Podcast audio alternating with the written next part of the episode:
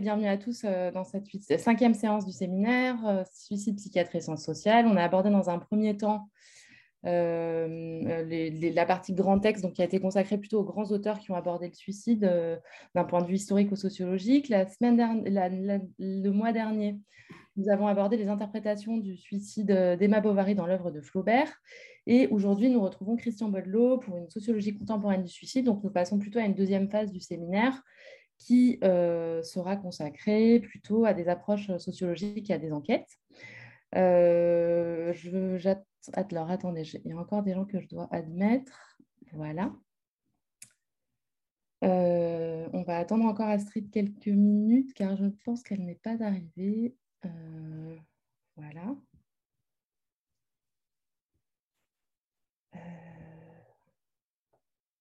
C'est pour ça que c'est bien d'être deux. Euh, très bien. Bon, bah, je, vais, je vais quand même commencer à, présenter Christian Baudelot euh, en attendant Astrid Chevance. Euh, donc aujourd'hui, Christian Baudelot va nous faire une présentation avec un focus en particulier sur l'ouvrage Suicide l'envers de notre monde.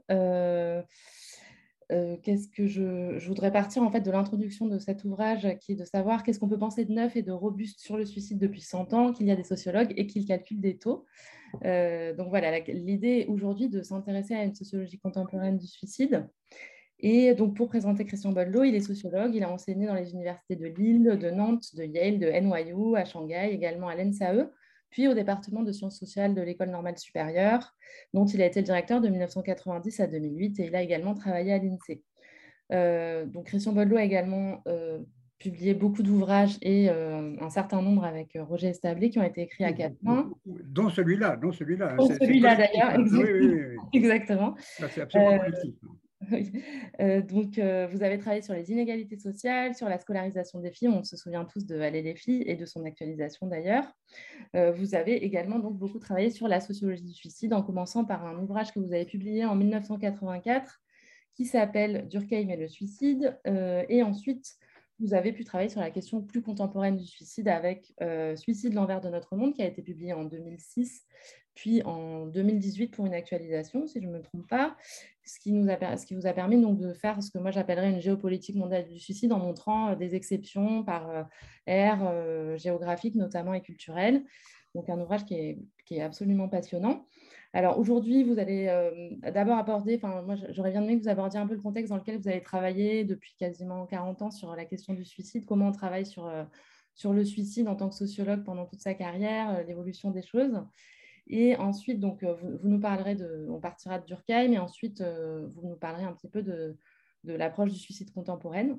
et ensuite, on, viendra donc aux mutations récentes de la question euh, voilà, je vais vous laisser la parole. D'accord. Bon, ben, je, veux dire, je vais répondre très simplement à votre euh, question sur euh, pourquoi est-ce qu'on s'est intéressé à cette question et, qu'est-ce qu'on a fait. On, a, bon, on était des, chercheurs, bien sûr, mais aussi des enseignants. Et tous les ans, on avait des étudiants qui débarquaient en sociologie. Donc, il fallait leur apprendre les bases.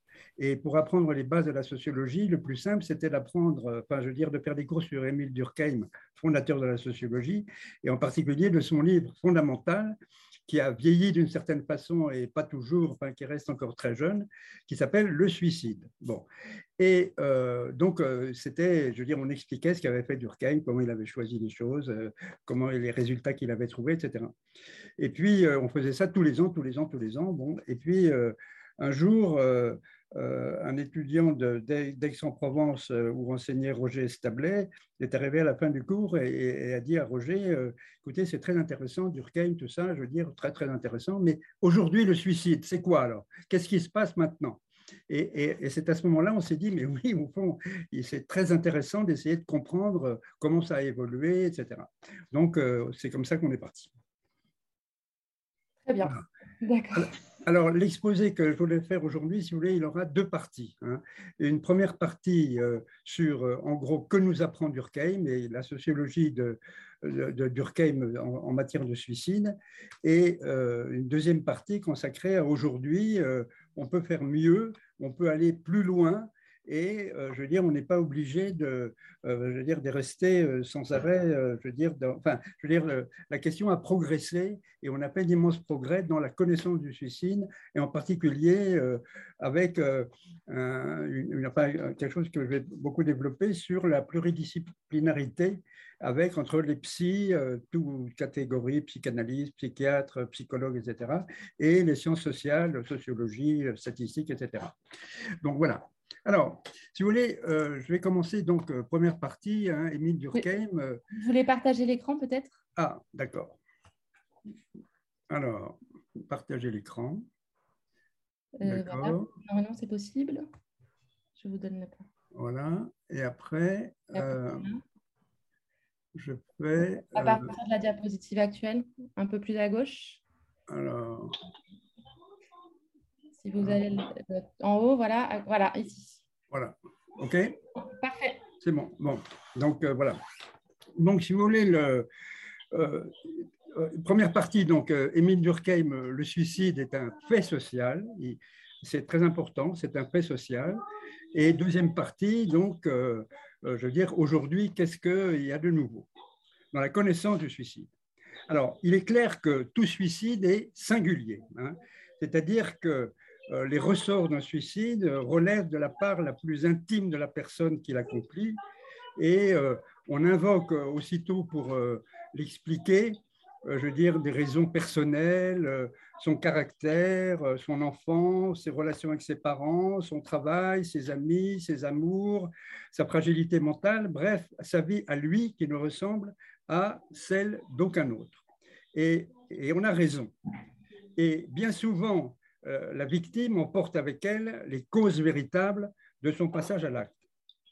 Pourtant, et c'est ça l'intérêt de Durkheim, euh, je veux dire, pourtant, dès lors que on prend un peu de distance avec euh, cet acte individuel et qu'on additionne tous les cas de suicide observés une année donnée dans un pays et qu'on divise la somme obtenue par le nombre d'habitants, on obtient une grandeur abstraite qu'on appelle le taux de suicide. Or, les deux opérations arithmétiques euh, élémentaires qui produisent ce taux d'abord une addition et ensuite une division, c'est-à-dire on additionne tous les suicides d'une année et la division par le nombre d'habitants, convertissent euh, d'un coup un drame individuel en un fait social. Et 10 000 drames deviennent le point d'une courbe continue, l'imprévisible entre dans l'ordre de la prévision et euh, l'événement, si vous voulez, échappe au destin individuel pour s'inscrire parmi bon, les grandes grandeurs collectives euh, qui caractérisent une société, comme un taux de chômage, un taux de croissance, euh, la proportion de bacheliers dans une classe d'âge, etc. Donc, euh, ça, c'est extrêmement important. Et ce qu'il faut savoir, c'est que pendant très longtemps et, aujourd'hui encore, l'approche de la sociologie se fait à partir de l'analyse des variations des taux de suicide euh, d'une année sur l'autre ou, euh, je veux dire, d'une catégorie à l'autre, etc. Alors, ces taux sont extrêmement robustes car euh, d'une année sur l'autre, ils évoluent peu. Alors, vous voyez sur cette, ce, graphique l'évolution du taux de suicide en France de 1826 à 2017. Bon. Alors, ça commence bas, hein, je veux dire, et tout au long du 19e siècle, ça monte. Alors, vous avez trois grands euh, trous. Euh, le premier, c'est la guerre de 70, celui-là. Le deuxième, c'est la guerre de 1914. Et le troisième, c'est la guerre de 45.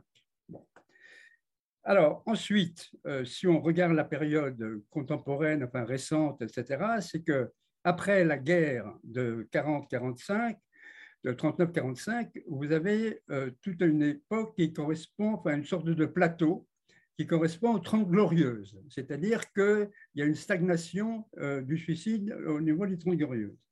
Et ici, il y a une, une, rapide remontée, c'est les chocs pétroliers. 73, c'est l'époque des chocs pétroliers, et à ce moment-là, ça monte en même temps que monte le chômage et tout un ensemble d'autres grandeurs sociales.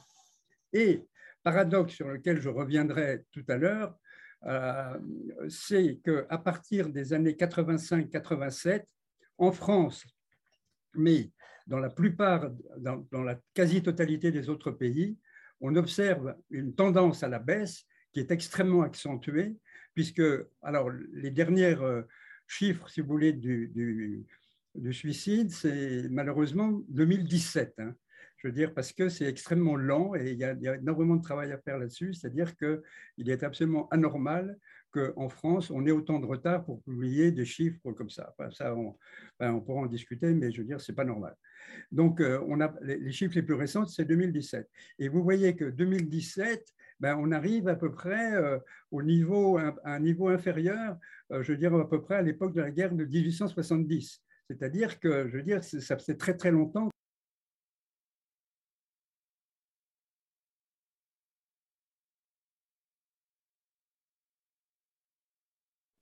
Votre micro est coupé.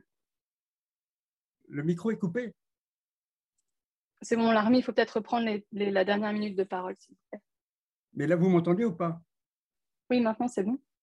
D'accord. Bon. Donc, euh, alors, vous voyez que c'est une courbe qui, a, un sens, euh, et, voilà euh, l'évolution. Bon. Alors, ensuite, si vous voulez, donc, les, et les écarts se maintiennent dans le temps. Alors, aujourd'hui en France, aujourd'hui dans le monde, la Biélorussie, la Russie, les pays baltes dépassent et de loin tous les autres. Et inversement, les pays méditerranéens, africains, latino-américains sont par contre beaucoup moins affectés par le phénomène. Et donc, euh, à long terme, si vous voulez, les, évolutions s'inscrivent sur des courbes qui ont en gros le même profil pour tous les pays, qui partagent un, même niveau de développement économique. En revanche, les taux de suicide au sein même d'un pays euh, varient fortement dès qu'on les croise avec euh, de grandes variables sociales. Alors, les hommes se suicident trois à quatre fois plus que les femmes, les jeunes moins que les vieux, les pauvres plus que les riches, les habitants des grandes villes moins que ceux des petits villages de campagne.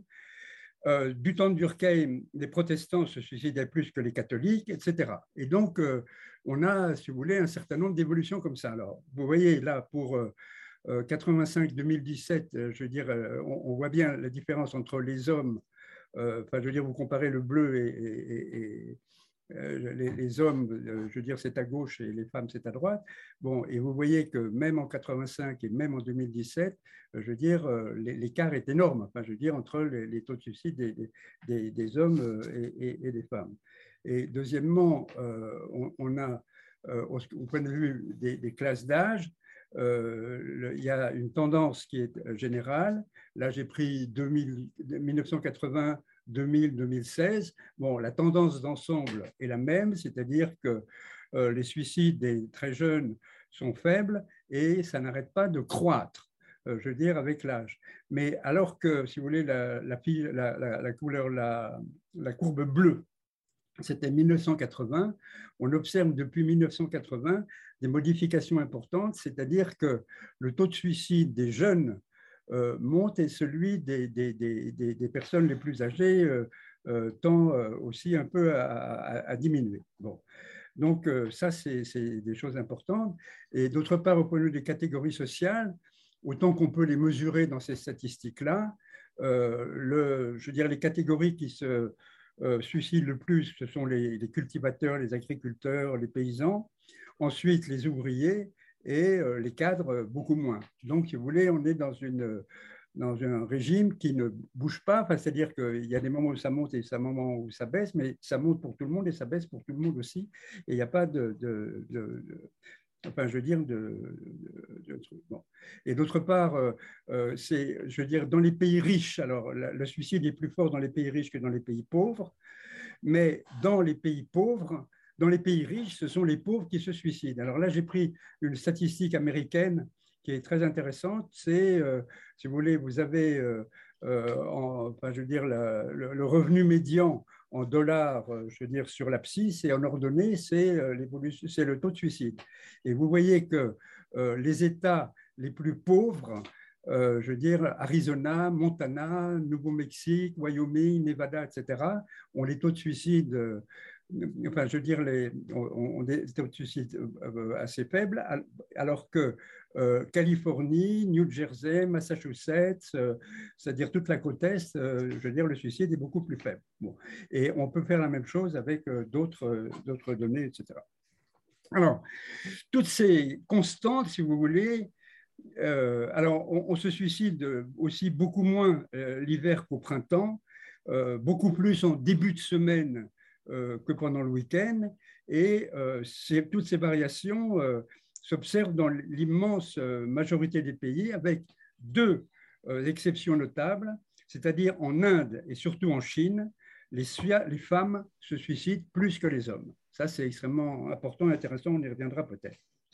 Alors, toutes ces constantes-là ont été découvertes à la fin du 19e siècle par euh, Durkheim. Alors, comment est-ce qu'il les explique? Euh, Le fil directeur qui, anime l'explication euh, du phénomène est pour Durkheim ce qu'il appelle le concept d'intégration. Aujourd'hui, on parle de lien social. Et il constate, si vous voulez, à son époque, que les célibataires, les veufs, les divorcés se suicident plus et souvent beaucoup plus que les personnes mariées et les personnes mariées qui ont des enfants. Et les écarts entre les statuts matrimoniaux sont plus faibles aujourd'hui, mais ils demeurent significatifs. Alors, la famille donc protège du suicide.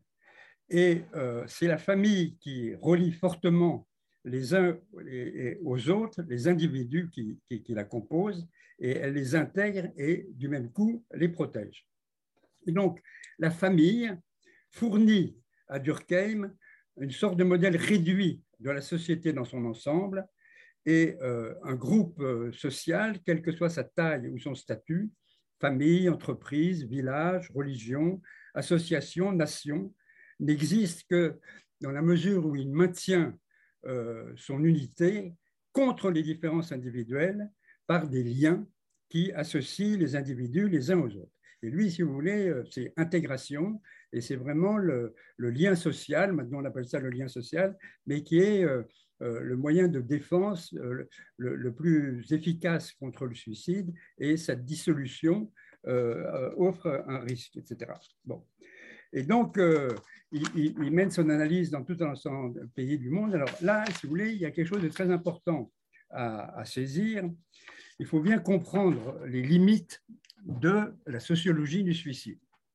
C'est-à-dire que le suicide, et ça il faut le dire avec beaucoup d'humilité, il faut le dire, c'est que le suicide n'est pas un, fait qui dissiperait son mystère sous le scalpel statistique du sociologue, lequel, en exhibant les facteurs sociaux qui le déterminent, euh, l'expliquerait dans sa totalité. Il faut, avec modestie, inverser complètement le point de vue c'est-à-dire que ce n'est pas le sociologue qui éclaire le suicide, c'est le suicide qui éclaire la société. Et donc, c'est très, très important à savoir, hein, ça. C'est-à-dire que c'est le, je veux dire, euh, il faut l'affirmer très nettement, la sociologie du suicide nous apprend, en tous les cas dans sa formule durkheimienne, pas beaucoup sur le suicide en tant que drame individuel. Et ça, c'est extrêmement important. Alors, euh, par contre, euh, les constats statistiques qui sont mis au jour par la sociologie du suicide incitent à s'interroger sur les facteurs sociaux qui, euh, le, facteur, qui le, favorisent ou qui l'empêchent. Bon, par exemple, les femmes se suicident de 3 à 4 fois moins que les hommes dans l'immense majorité des pays.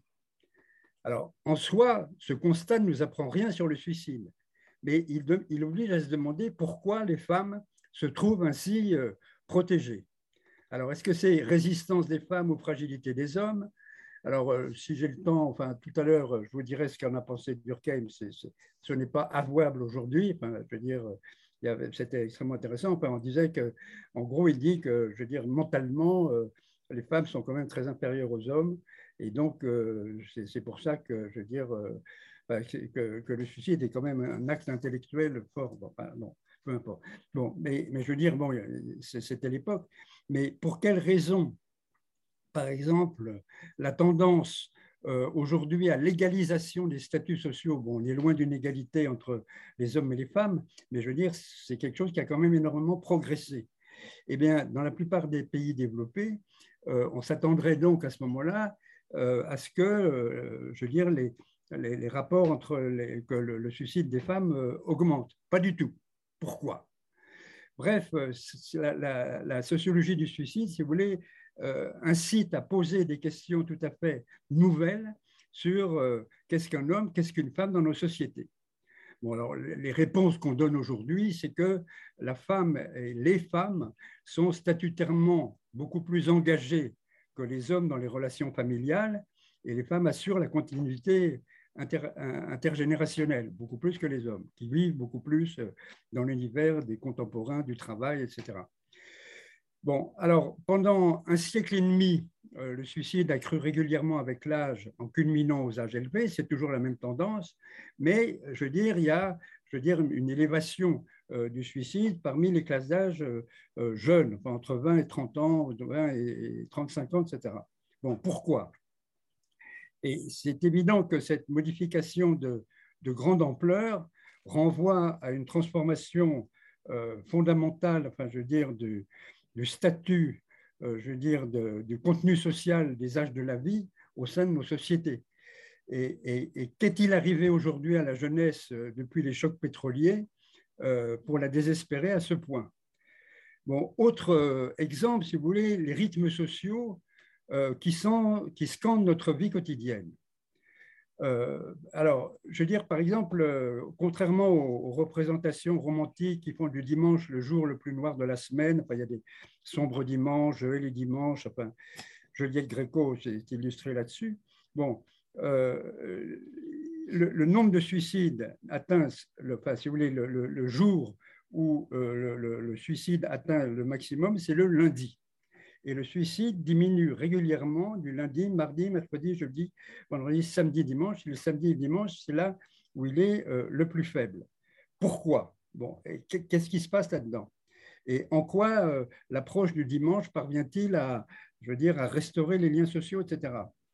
Et donc, euh, alors, je veux dire, là, on, a aussi des évolutions extrêmement intéressantes aussi en ce qui concerne la saisonnalité du suicide.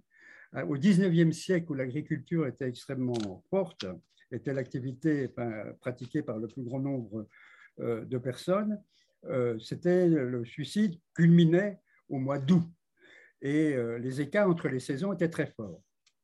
Depuis, je veux dire, au 20e siècle et début du 21e, etc., ce n'est plus du tout le cas. C'est-à-dire que les écarts entre les saisons est beaucoup moins fort d'une part, et d'autre part, euh, je veux dire, le, euh, le, suicide baisse énormément au cours de, l'été et c'est plutôt au printemps qu'il est le plus fort en ce moment.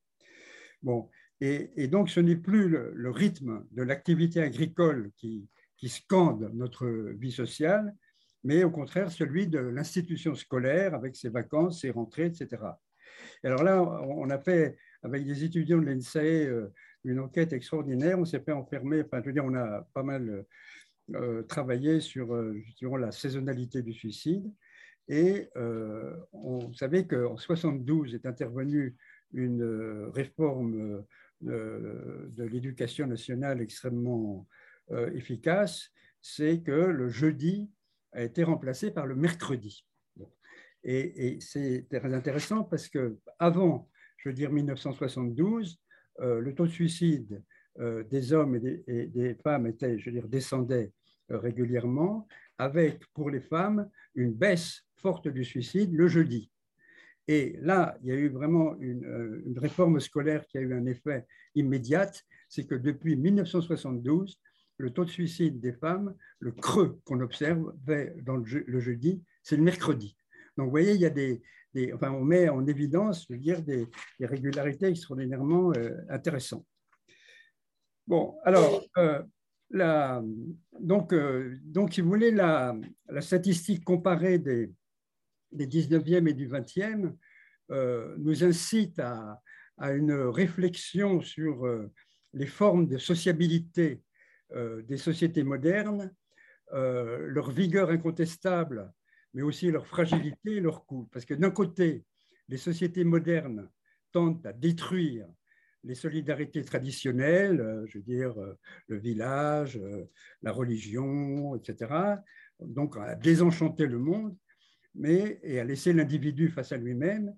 Et donc, par là, elle, semble favoriser le suicide, mais d'un autre côté, elle crée tout à fait d'autres formes de sociabilité, l'urbanisation, euh, parce que c'est dans les grandes villes quand même qu'on suicide le moins, les réseaux sociaux, dont on dit beaucoup de mal et dont on reparlera peut-être tout à l'heure, euh, qui euh, assurent beaucoup de, liens sociaux, etc., et ouvrent des horizons personnalisés à chacun, et par là, elle, contribue à, faire baisser le suicide. Et donc, c'est pour ça que, je veux dire, le, le suicide est plus fréquent aujourd'hui dans les pays riches, mais que ce sont les pauvres qui s'y suicident. Alors, d'une part, ce que je vous avais dit tout à l'heure, enfin, il ne faut absolument pas l'oublier, c'est-à-dire que, euh, si vous voulez, la, le suicide éclaire, explique la société et, que, je veux dire, n'explique pas véritablement, la sociologie n'explique pas vraiment le, suicide. Mais il y a aussi quelque chose qu'il ne faut pas du tout oublier, c'est que dans toutes les sociétés, pour les deux sexes, dans tous les milieux et à tous les âges, le suicide reste un phénomène d'exception. Bon. Donc, l'immense majorité, ça il faut vraiment le savoir, de ceux qui cumulent les facteurs sociaux de risque, bon, en France par exemple, c'est les Bretons, puisque c'est la Bretagne a, je veux dire, le ruban bleu, je veux dire, du suicide. Donc, euh, les Bretons, veufs, célibataires, âgés de plus de 60 ans et vivant dans une commune rurale du Morbihan, ben, l'immense majorité ne se pend pas. Quant aux populations qui, cumulent tous les facteurs de protection des suicides, des suicides s'y produisent aussi. Et vous l'avez vu la fois dernière, c'est que Lise de Lamar, qui a servi de modèle à Flaubert pour Madame Bovary, était une femme, donc protégée, mariée, surprotégée, catholique, sur-surprotégée, mère de deux enfants, et elle vivait dans une petite ville de province. Donc elle avait toutes les raisons sociologiques pour ne pas suicider. Et pourtant, elle s'est suicidée. Et surtout, il ne faut pas oublier de prendre en compte les probabilités euh, de ne pas se suicider. Soit euh, euh, pour un homme âgé de plus de 70 ans, c'est 998 chances, de ne pas se suicider. Et pour une femme âgée de plus de 70 ans aussi, 999,9 pour une jeune fille de 20 ans. Donc, euh, le suicide demeure une exception et c'est extrêmement important à savoir. Et donc, au fond, si vous voulez, euh, la sociologie du suicide nous invite à un peu réfléchir sur euh, les raisons de vivre, les raisons d'espérer de nos concitoyens et la mise en évidence de facteurs sociaux tente à diminuer ou à aggraver le taux de suicide. Et donc, je veux dire, c'est des choses importantes et euh, euh, je veux dire, il faut, il faut le, savoir. Et, évidemment, le, sociologue, euh, je veux dire aussi, ne fait pas de jugement de valeur, mais si le phénomène est exceptionnel, il est aussi convaincu qu'un suicide de plus est toujours un suicide de trop. Alors, avant de passer à la deuxième partie de mon exposé, je voudrais revenir sur un phénomène que j'ai indiqué tout à l'heure, qui est euh, la baisse euh, du suicide. Et qu'on observe, donc, si vous voulez, depuis 85-87, euh, une baisse spectaculaire du taux de suicide en France, mais dans l'immense majorité des pays développés, enfin développés, oui, développés. Bon, alors là, on peut voir, si vous voulez, le, euh, un certain nombre de, de, croquis, si vous voulez. Là, j'ai pris les, pays qui sont euh, les plus proches de chez nous, c'est-à-dire Belgique, Royaume-Uni, Suisse, Allemagne. Vous, voyez qu'il y, a un pic, euh, je veux dire, du côté de 85-87. Ils sont tous à la baisse. Alors, le suicide anglais est très, très particulier. On s'y suicide assez peu. Et on pense, enfin, je veux dire que, je veux dire, il y a une une sous-estimation statistique dans la mesure où, euh, pendant très très longtemps, euh, je veux dire, le, suicide était interdit euh, en Angleterre. Et je veux dire, donc, je voulais, il y avait tout un ensemble de raisons qui, qui empêchaient de, ne pas le déclarer, etc. Bon. Alors, donc là, on, peut aussi regarder que les pays qui ont le ruban bleu, je veux dire, du suicide, c'est-à-dire les pays de, l'Est, la Russie, la Lituanie, la la Hongrie, la Slovénie, la Finlande, qui ont des taux extrêmement élevés. Vous voyez que leur tendance aussi, elle, baisse, et, je veux dire à peu près au même endroit, un peu plus tard, enfin un peu plus tard, vers les années 90. Alors ça, je veux dire, c'est un phénomène extrêmement important qui est très peu souligné. Je veux dire, euh, les gens n'en parlent pas du tout. Euh, et, quand on dit que le suicide baisse, etc., on a l'impression de dire quelque chose qui, ne satisfait pas les gens. Mais c'est quand même une tendance extrêmement importante. Alors, la question, c'est de savoir euh, pourquoi, comment, euh, quelles sont les raisons de cette baisse. Alors, on peut faire un certain nombre d'hypothèses. Alors, l'hypothèse la plus forte, si vous voulez, euh, et celle qui est certainement, je veux dire, la, plus juste, et, aujourd'hui, il y a une sorte d'accord là-dessus, aussi bien du monde des, psys, je veux dire, des psychiatres, euh, de tous les professionnels de santé, etc., c'est l'arrivée de nouvelles molécules d'antidépresseurs de type euh, Prozac. Bon.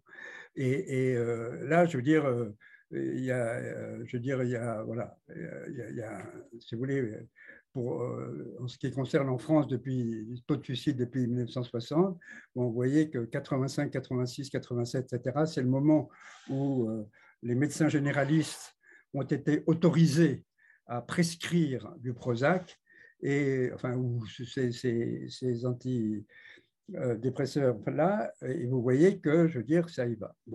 Donc euh, on peut dire euh, c'est euh, le Prozac ou c'est je veux dire les antidépresseurs. Mais le sociologue, si vous voulez, il ne se satisfait pas d'une explication aussi technique et médicale. C'est évident, hein, je veux dire c'est absolument évident, mais qu'il y a aussi euh, parallèlement ou en même temps que euh, la découverte des antidépresseurs et de, leur prescription, il y a eu beaucoup de choses qui ont changé. Il y a d'abord euh, un changement de regard sur la maladie mentale et sur le suicide. C'est-à-dire que aujourd'hui, quand vous avez le moral en baisse, etc., ben, vous dites, je veux dire, vous allez consulter un psy, et euh, ça ne vous gêne pas de dire, ben oui, moi j'étais déprimé, etc., j'avais une déprime, j'étais voir un psy.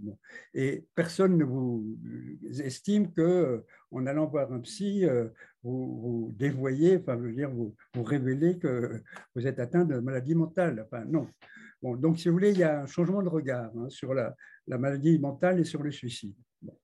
Alors, il y a d'autre part certainement une bien meilleure prise en charge des souffrances psychiques euh, par l'organisation actuelle de la psychiatrie, par, euh, euh, je veux dire, la l'organisation, je veux dire, géographique, par le fait qu'il y a des, centres un peu, je veux dire, bien disposés, qu'il y a, que la, psychiatrie a fait énormément de progrès aussi, et en particulier, je veux dire, l'utilisation justement par euh, le, suivi euh, des patients ayant fait une tentative de suicide ou étant soignés en hôpital. Je veux dire, euh, par exemple, il y a un programme qui s'appelle le programme Vigilance, qui a été conçu à Lille par des, psychiatres très efficaces et qui consiste à dire bon, ben, vous sortez, mais tous les jeudis, vous m'envoyez un SMS me disant que vous allez bien, etc. Et si vous ne me voyez pas un SMS euh, un jeudi, moi, à ce moment-là, je déclenche, euh, je veux dire, j'essaye de, savoir ce que vous êtes devenu, etc. Bon. Il y a tout un ensemble de, trucs comme ça, de communication. Alors, d'autre part, euh, il, y a, aussi un, fait, c'est que avec le changement de regard sur la maladie mentale et, le suicide, c'est que le suicide est devenu dans pratiquement tous les, les, pays un problème de santé publique. Hein. C'est-à-dire que c'est plus un, un crime, c'est plus, euh, je veux dire, comme c'était en Angleterre, euh, et, il y a un effort, euh, je veux dire, d'État, un effort général pour tenter de, le, diminuer, etc. Il y a d'autre part quelque chose de très, très efficace, c'est les associations de prévention, les téléphones, les, je veux dire, les, la possibilité d'être écouté. Euh, et je veux dire, il y, a, énormément, alors il y en a beaucoup, et elles, n'arrivent souvent pas, je veux dire, à, pouvoir assurer une veille téléphonique 24 heures sur 24 parce que ça repose sur des bénévoles et qu'ils n'ont pas beaucoup de moyens, etc. Mais il est certain que euh, ça, je veux dire, en rendant la chose à la fois publique et en, assurant, euh, je veux dire, un service euh, d'écoute, ça y contribue. Et puis, il y a quelque chose de très discuté toujours, mais qui est quand même très, très important, c'est les réseaux sociaux. Et le téléphone en particulier, la, pratique du téléphone portable. Et, là aussi, à partir du moment où on estime, et je pense qu'on a raison, que le lien social et la rupture du lien social est un facteur extrêmement euh, euh, efficace de, enfin, je veux dire de, de, suicide, enfin, un facteur, en tous les cas, de risque extrêmement fort. Euh, les réseaux sociaux permettent, je veux dire, d'établir des contacts, d'appeler, d'être appelé et maintiennent justement le, lien social. Alors, c'est extrêmement difficile actuellement, si vous voulez, de faire la part, euh, je veux dire, de, l'efficacité de, chacun de ces facteurs. Mais ce dont on peut être absolument certain, c'est que tous y concourent à la baisse euh, du taux de suicide. Et euh, ce n'est pas quelque chose qui est propre à la France. Hein. C'est-à-dire que les associations de prévention, il y en a dans tous les pays, les réseaux sociaux, il y en a dans tous les pays, les antidépresseurs, il y en a dans tous les pays, et le changement de regard sur la maladie, sur mentale et sur le suicide, ben, il y en a dans tous les pays aussi. Et donc, euh, alors, on ne peut pas dans l'immédiat, si vous voulez, faire la part en disant, les, euh, je veux dire, les antidépresseurs expliquent 80% ou 60% ou 20%, etc. Mais, je veux dire, il est certain que les antidépresseurs, s'ils sont extrêmement efficaces, ils s'inscrivent eux aussi, si vous voulez, dans tout un ensemble de de mesures et de changements euh, euh, forts. Bon, voilà. Donc, euh, ça, c'est quelque chose de très, très important. Alors, j'en ai fini avec ma première partie et je veux dire, aujourd'hui, je pense qu'on peut aller plus loin que le, strict chemin défini par Durkheim. Alors, en gros, si vous voulez, il y a, deux ensembles de, de disciplines qui traite aujourd'hui euh, du suicide. Il y a en gros psy, quoi, psychiatrie, psychologie, psychanalyse, etc. Et de l'autre, sociologie, démographie, statistique, euh, donc euh, sciences sociales au sens très très large. Alors, les premières sont centrées sur le soin et on va faire à des individus. Et les secondes, si vous voulez, ignorant les individus, raisonnent sur les variations d'une grandeur statistique, le taux de suicide. Alors, leur objectif n'est pas le même, soigner pour les uns et analyser et comprendre une réalité sociale pour les autres. Et donc, euh, euh, en même temps, si vous voulez, entre les statistiques de sociologues et, les observations du psychiatre, euh, il y a aussi une, forte variation d'échelle, c'est-à-dire que les sociologues bénéficient, si vous voulez, d'un nombre considérable de cas puisqu'ils ont tous les suicides intervenus une année, ou quand ils font des comparaisons internationales, ils peuvent additionner les traits, etc. Mais ils ont des variables extrêmement pauvres, c'est-à-dire ils connaissent en gros le sexe, l'âge, le jour, l'année, euh, le moyen, euh, l'heure, euh, le statut matrimonial, quelquefois la profession, alors que les psychiatres, eux, connaissent énormément de choses sur leurs patients, leur histoire, leur famille, euh, sur un ensemble de formes d'entretien, ce qui leur est arrivé, etc. Mais ils ont un très petit nombre de cas. Donc, euh, les uns, disons, euh, travaillent au microscope et les autres au télescope.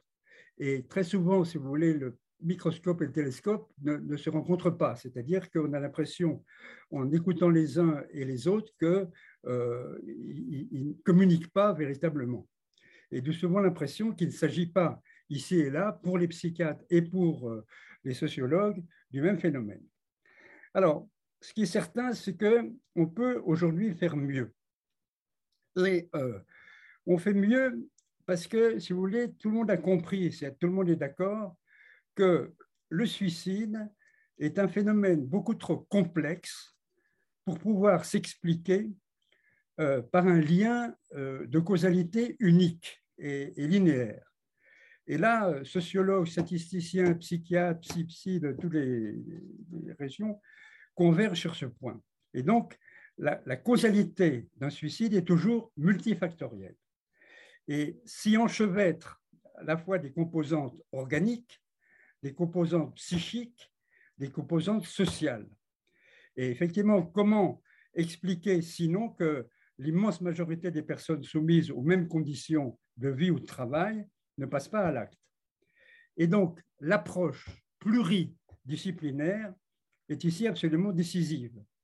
Et c'est euh, seulement en mobilisant plusieurs disciplines qu'on peut analyser la complexité des relations entre les facteurs psy, les facteurs sociaux, à la fois dans le travail, dans la famille et dans les autres sphères de la vie. Alors, cette pluridisciplinarité, si vous voulez, a été longtemps impossible, car la tradition durkheimienne s'y opposait. Et si vous voulez, Durkheim a des qualités énormes, et je veux dire, mais pour construire sa sociologie, si vous voulez, vous avez compris que pour dire que ce qu'il voulait dire, lui, c'est la sociologie existe, on peut en faire une science. Et qu'est-ce qu'il fait Qu'est-ce qu'il prend comme exemple? Il prend comme exemple le cas le plus improbable, c'est-à-dire quelque chose d'individuel, de, totalement euh, euh, personnel. Et, donc, à partir du moment où il voit des régularités sociales euh, à, l'œuvre là, il a gagné. La sociologie est possible, elle est nécessaire, etc. Bon. Mais il s'est beaucoup trop méfié, voulant construire sa science, si vous voulez, de tout ce qui est les, dimensions euh, psychologiques, dont il voulait absolument pas en entendre parler. Et elle est aujourd'hui possible, parce que l'interdisciplinarité, si vous voulez, est forte, et euh, il y a, euh, je veux dire, cette pluridisciplinarité, elle est aujourd'hui grandement favorisée par l'existence d'une institution tout à fait nouvelle, qui date, qui a, a, à peine 10 ans ou 15 ans, qui est l'Observatoire national du suicide, qui réunit alors des, acteurs, énormément d'acteurs concernés à des niveaux très différents par le suicide, alors professionnels de santé, psy, chercheurs en sciences sociales, associations d'écoute et de prévention, euh, direction ministérielle, euh, caisse de sécurité sociale, etc. Tout ça se réunit, euh, je veux dire, et sont réunis dans l'Observatoire national de suicide, et tous ces professionnels se parlent, se côtoient, s'écoutent, se respectent les uns les autres, et on peut dire que ici, si vous voulez, l'Observatoire national du suicide rend la pluridisciplinarité humaine, c'est-à-dire que ça a des dimensions humaines, on connaît tel et tel psy, tel et tel sociologue, etc. Et avec à la fois des objectifs communs, qui sont de mieux connaître le suicide pour mieux le prévenir. Et alors, il y a quelque chose qui est très intéressant, qui facilite euh, cette, euh, cette pluridisciplinarité qui est, vraiment fondamentale, c'est que, si vous voulez, on n'est plus aujourd'hui, je vais vous citer trois cas, euh, je veux dire, d'avoir, si vous voulez, une opposition euh, toujours aussi dur entre le microscope et le télescope. C'est-à-dire que entre le, macro des sociologues et, le niveau micro des psys. Et entre ces deux niveaux macro-micro, il existe un niveau intermédiaire, ce qu'on pourrait appeler le méso, euh, qui s'est avéré particulièrement fructueux parce qu'on peut y, collecter beaucoup de données, à la fois sur les contextes euh, historiques, familiales, professionnels, psychologiques au sein desquels vit la personne avant le passage à l'acte. Et à ce moment-là, là, euh, la, pluridisciplinarité devient alors possible. je vais vous citer trois, trois cas, trois, trois domaines, si vous voulez, où on a vraiment là euh, près des progrès énormes et où euh, il y a une pluridisciplinarité possible, c'est-à-dire qu'on n'est plus à faire, je veux dire, micro-macro. Alors, la sociologie d'une profession, si vous voulez, qui suicide le plus en France, ce sont les agriculteurs. Et euh, Nicolas Desfontaines, un sociologue, euh, a consacré sa thèse de doctorat à une analyse extrêmement, euh, extrêmement intéressante sur, enfin, sur, si vous voulez, le suicide des agriculteurs. Et donc, si vous voulez, c'est du méso parce que c'est une profession. C'est-à-dire que ce n'est pas la totalité des populations, etc., mais il a pris le suicide d'un certain nombre d'agriculteurs. Et il a analysé cette, cette, la façon et les raisons pour lesquelles les, les, agriculteurs se suicidaient en liaison avec la MSA, c'est-à-dire la mutuelle sociale des agriculteurs, qui est la sécurité sociale des agriculteurs, qui, elle, possède énormément de, de données sur la taille des entreprises, si c'est de l'élevage, de la culture, etc., sur la caractéristique de l'entreprise, etc. Bon. Et, bon. et donc, euh, il, s'était forcé, et, d'autre part, il, a parti, il a à ce moment-là fait une enquête aussi très qualitative euh, en interrogeant des proches euh, des personnes et des agriculteurs qui, à un moment ou à un autre, ont mis fin eux-mêmes à leur jour. Et ce qu'il il a montré à ce moment-là, d'une manière extrêmement convaincante, que le suicide d'agriculteurs n'était pas dû aux mêmes causes, c'est-à-dire qu'il y a énormément de, raisons, mais qui sont diverses et des types différents. Et que dans tous les cas, si vous voulez, c'est la difficulté de l'imbrication entre la sphère domestique euh, et euh, professionnelle qui forme une configuration suicidogène et frappe beaucoup les, jeunes exploitants. Alors, par exemple, l'injonction à l'autonomie, mais en même temps la régulation familiale. Euh, les, petits exploitants qui approchent de l'âge de la retraite sont confrontés à, l'enjeu, enfin, à la fois symbolique et financier, de la transmission de leur exploitation. Et, ça pose aussi des problèmes. Et donc, euh, il y a aussi des, tensions entre un idéal d'indépendance et les contraintes de la dépendance économique. Et à chaque fois, c'est des types de suicides différents qui, qui, l'analysent et qui sont euh, tout à fait, je veux dire, caractéristiques. Bon. Alors, ça, c'est le premier fait. Il y a un deuxième fait qui a été, enfin, vous avez certainement entendu parler, c'est euh, la vague de suicides qui est intervenue à France Télécom avec le procès. Et euh, en ce qui me concerne, avec mon collègue Golac, on a été sollicité, enfin, je veux dire, par les, les familles, enfin, je veux dire, par les avocats des familles des, des, d'un certain nombre de suicidés, d'aller témoigner devant le tribunal. Donc, on a eu, nous aussi, accès directement à ce procès. Et donc, c'était le procès de la direction de la France Télécom. Et euh, je veux dire, il y, a, eu, bon, le, nombre exact de suicides, il varie, c'est-à-dire que euh, pour le, le, dans le procès, c'est, euh, il y a eu 39 salariés qui, qui ont déposé plainte enfin, familles de, salariés qui ont déposé plainte, 19 s'étaient donné la mort, 12 avaient tenté de se suicider et 8 ont souffert de dépression. Mais en fait, il y en a eu beaucoup plus. Et euh, en gros, le, nombre de, suicides recensés en 2008 et, 2009 à France Télécom s'élève à 35 et à 12 depuis euh, janvier 2010. Donc, si vous voulez, on est, euh, là, on est autour de 40-50 enfin, suicides, donc c'est extrêmement fort. Et donc euh, là, on a pu comprendre, là aussi, si vous voulez, c'est du domaine méso, parce que c'est une entreprise. C'est une entreprise qui avait 110 000, euh, salariés.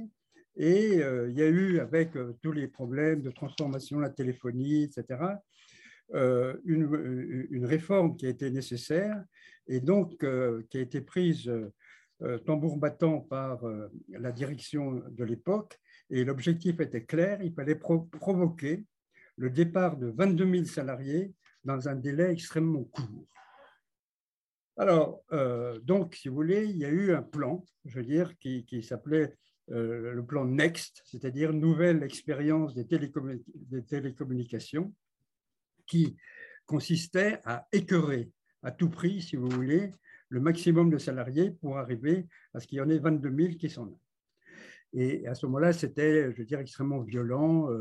Euh, du jour au lendemain, on mutait euh, euh, quelqu'un qui était père de famille, je veux dire, etc., à, 600 km de l'endroit où il habitait, etc., avec ses enfants.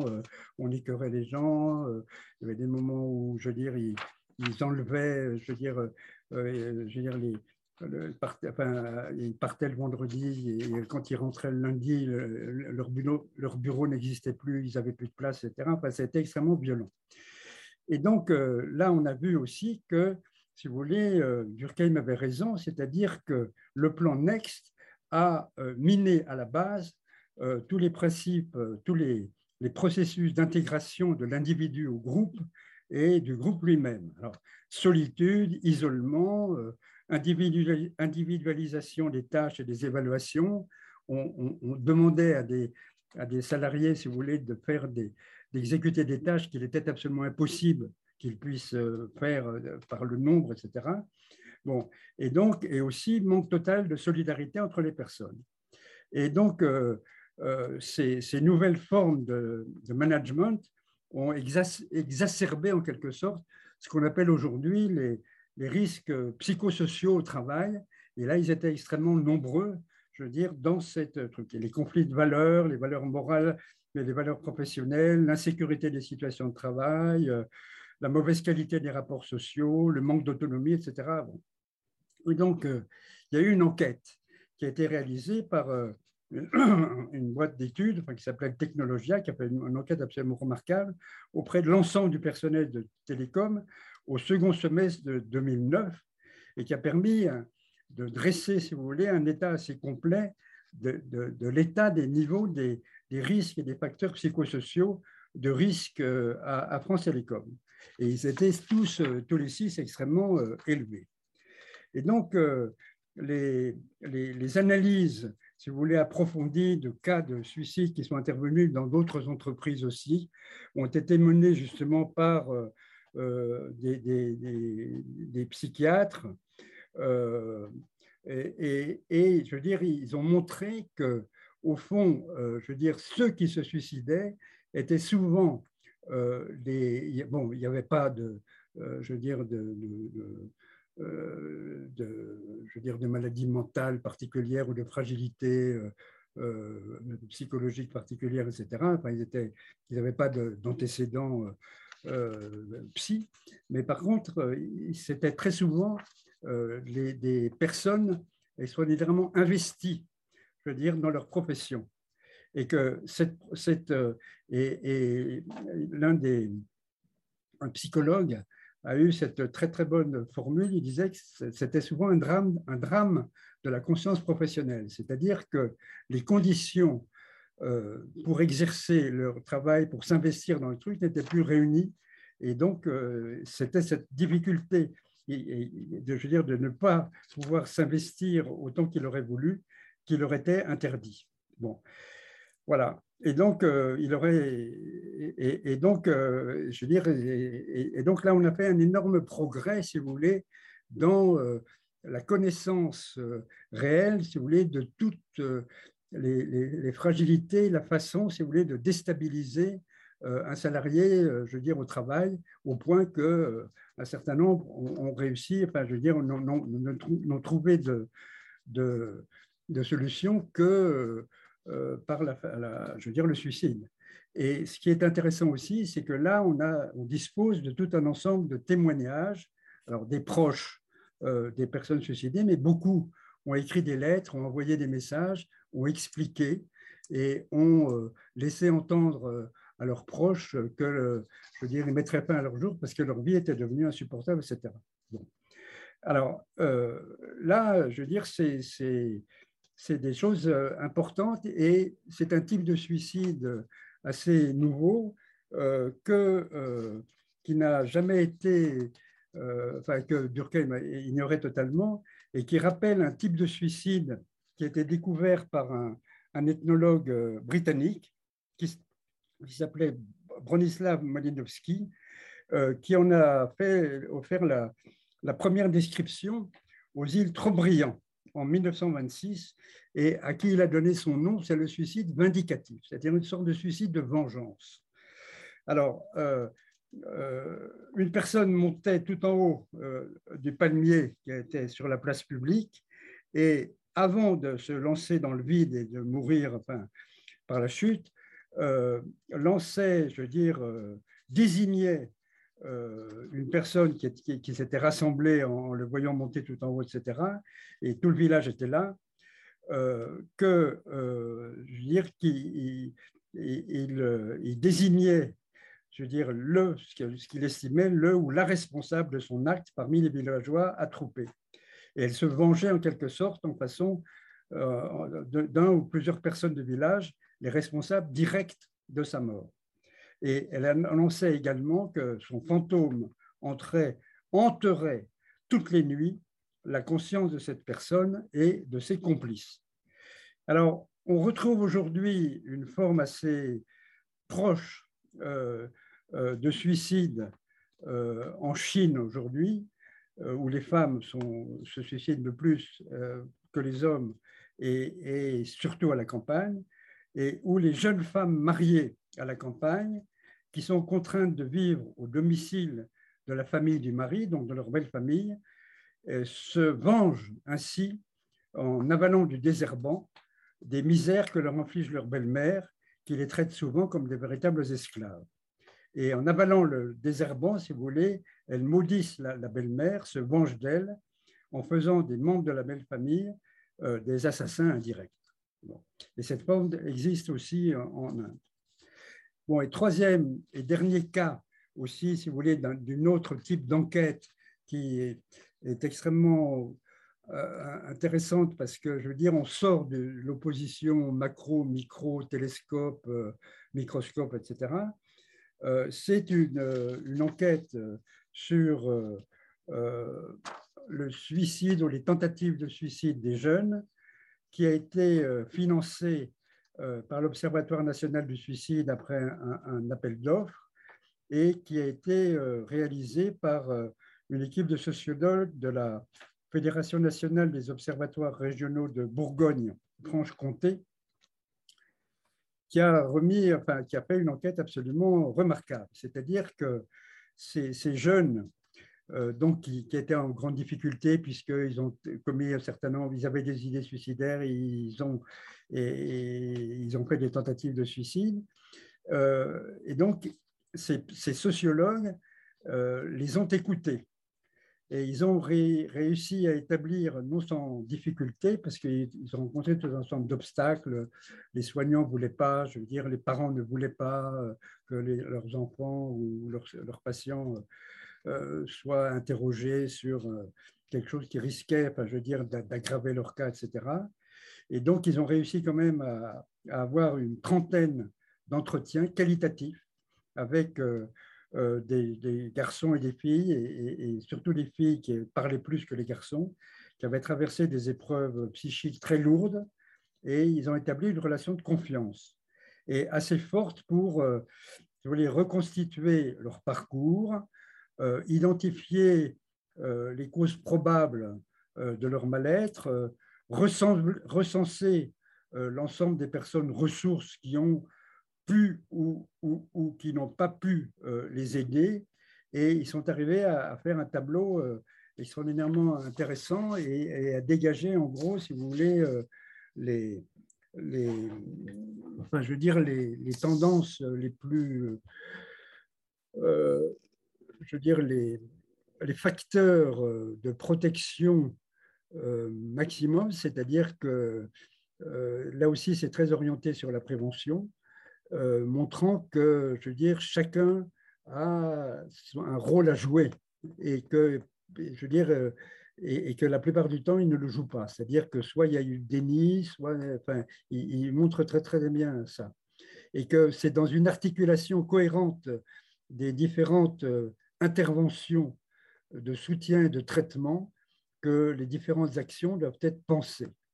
Et, donc, si vous voulez, très nombreuses, en fait, sont les personnes auxquelles peuvent avoir affaire un jeune en difficulté au cours de son parcours. Bon, il y a les parents, évidemment, les amis, les camarades, les enseignants, l'infirmière d'établissement scolaire, les conseillers d'éducation, le médecin généraliste, le psychologue, l'éducateur, le psychiatre, sans compter tout un ensemble d'autres rencontres sur Internet et sur les réseaux sociaux qui jouent souvent, là aussi, un rôle très, très positif. Et chacun de ces contacts peut exercer une action bénéfique et des liens faits peuvent devenir à ce moment-là forts ou négatives selon la façon dont il réagit aux difficultés que rencontre le jeune. Et donc, euh, il réutilise, si vous voulez, la, métaphore du filet qui est développée par euh, Norbert Elias, qui est extrêmement éclairante, c'est-à-dire que chaque intervenant en fait est un fil dont l'efficacité sera d'autant plus forte euh, qui sera l'élément d'un maillage euh, collectif et cohérent, d'un véritable fil. Et donc, euh, la solution est là. évidemment, il suffisait d'y penser, mais je dire, il est très, très difficile de, de, faire ça. Mais ça, ce qui est intéressant dans ce genre d'études, c'est que ça permet de recenser toutes les par, par une analyse non pas de facteurs de risque, mais une analyse historique un peu de tout le, parcours, de reconstitution du parcours, je veux dire, de tout ce qui euh, aurait pu être fait, n'a pas été fait, etc. Bon, donc, euh, alors, ces trois éléments, je vais m'arrêter, puisque j'en suis à deux minutes, une, heure dix qu'on m'avait donné comme euh, limite. je vais m'arrêter, mais je veux dire que ces trois, si vous voulez, cas qui renouvellent sur la base d'enquêtes euh, la question de la sociologie du suicide, en gros, elles ne remettent pas en question, je veux dire, l'analyse de Durkheim. Bon, elles remettent en question parce que, je veux dire, on ne va pas penser, enfin, comme lui, que euh, si les femmes se suicident, c'est parce que mentalement elles sont en retard, etc. C'est pas ça.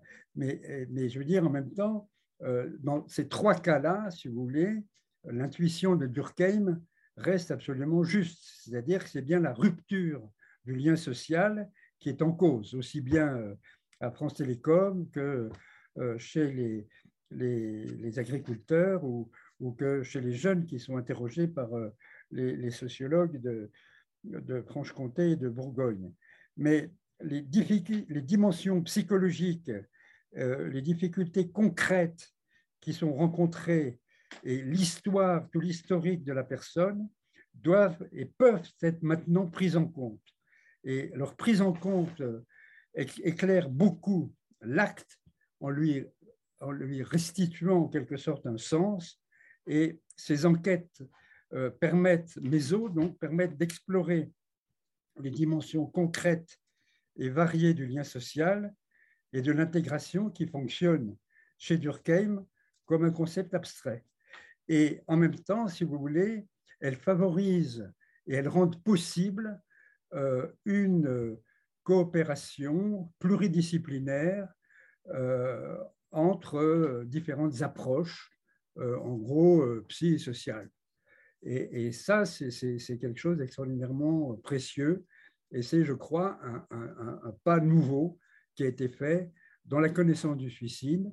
Et cette connaissance du suicide, étant un, outil extraordinaire pour sa prévention. Voilà. Donc, euh, je suis ouvert à vos questions. Merci beaucoup pour cette présentation, Christian Baudelot. Euh, je ne sais pas, Astrid, est-ce que tu veux reprendre ou est-ce que... Euh, Vas-y, commence à... Attends. Oui, c'est bon. Que tu, peux, tu peux commencer, Elsa, et puis après, je, ferai poserai des questions. Et puis surtout, comme on est nombreux ce soir, on laissera aussi peut-être la, la parole. Je vois qu'il y a des questions dans, dans le chat. Alors, euh, moi, assez rapidement, en fait, j'avais une question. Si on, a un petit peu de temps, j'aurais aimé avoir euh, quelques informations parce que j'ai trouvé ce, chapitre en particulier assez intéressant sur euh, l'exception notamment slave et en fait la répartition des taux de suicide dans le monde. Et c'est vrai que moi, je, me questionne assez sur est-ce qu'on arrive à déterminer des variables, en, tout cas des hypothèses plausibles sur la raison pour laquelle on se suicide moins dans les pays du Sud et beaucoup plus dans les pays du Nord? Alors, euh, à un moment donné, je me, demandais, est-ce que finalement, on pourrait, euh, est-ce qu'il y a une corrélation entre la violence, la façon dont elle circule dans la société et, dont le, taux de suicide euh, existe en parallèle? Par exemple, dans les pays du Nord, on sait que la violence conjugale est très forte en Finlande, notamment en Suède également, alors que c'est des sociétés qui n'ont pas forcément de crise économique, qui sont des, pays développés comme avec tous les critères qu'on a pu évoquer plus tôt. Et pourtant, il y a voilà, une violence conjugale très importante. Et je me demandais si euh, il pouvait y avoir une corrélation en fait dans la façon dont la violence circule dans la société. Et donc, moi, je me demandais si vous pouviez nous rappeler un petit peu euh, en quoi, comment ça se fait que dans les pays slaves, par exemple, il y a plus de, suicides? Alors, comment s'organisent les chiffres, comment ils évoluent par rapport aux autres pays, et est-ce qu'on a d'autres explications sans tomber dans un culturalisme euh, qui serait presque météorologique, à savoir que dans les pays chauds, les gens sont plus liés? Est-ce que c'est des formes de sociabilité spécifiques qui, ont trait au climat? Est-ce que c'est des sociétés qui sont construites sur la famille? Et donc euh, c'est l'externalité positive de la contrainte sociale de la famille, c'est qu'on suicide moins En même temps, j'ai un peu des doutes là-dessus parce qu'on sait que le suicide adolescent, il peut être aussi très lié au rejet et à la contrainte sociale de la famille, notamment dans le cas de l'homosexualité. Donc voilà, je me demandais si on pouvait un petit peu avoir un, un état des lieux des taux de suicide dans, ces pays, dans ces pays du Nord et dans les pays slaves. ça, c'était ma première question. Et je, relisais aussi, je, me demandais s'il euh, y avait, parce qu'on parle souvent, enfin, Dostoïevski évoquait l'âme russe ou le fait que c'était peut-être la religion orthodoxe aussi euh, qui pouvait expliquer le, taux de suicide dans, les pays, euh, dans les pays de l'Est. Mais tous les pays de l'Est ne sont pas orthodoxes. Alors, on sait que les, pays orthodoxes sont, largement devant, je pense, en termes de suicide. Mais voilà, je me demandais quelle pouvait être une explication tangible, sociologique, qui ne soit pas celle du climat, si tant est qu'on puisse en trouver. Euh, et ensuite, ma, deuxième question euh, portait peut-être sur... Euh, on a évoqué cette question, c'est le suicide pendant le confinement. Alors, je crois que ce qui est assez paradoxal, c'est que euh, en France, en tout cas, il y a eu une baisse du taux de suicide pendant les confinements et euh, comme souvent dans ces moments d'effervescence ou ces commotions sociales, comme, euh, l'appelle Durkheim, il y a, une, une baisse pendant la, crise et ensuite il y a une augmentation quand la, vie retourne à la normale. Mais assez paradoxalement, on dirait que les gens ont vécu quand même un moment très collectif alors même qu'ils étaient isolés. Et je crois que notamment, bah, sûrement que euh, les réseaux sociaux ont permis aussi de garder un, lien, euh, etc.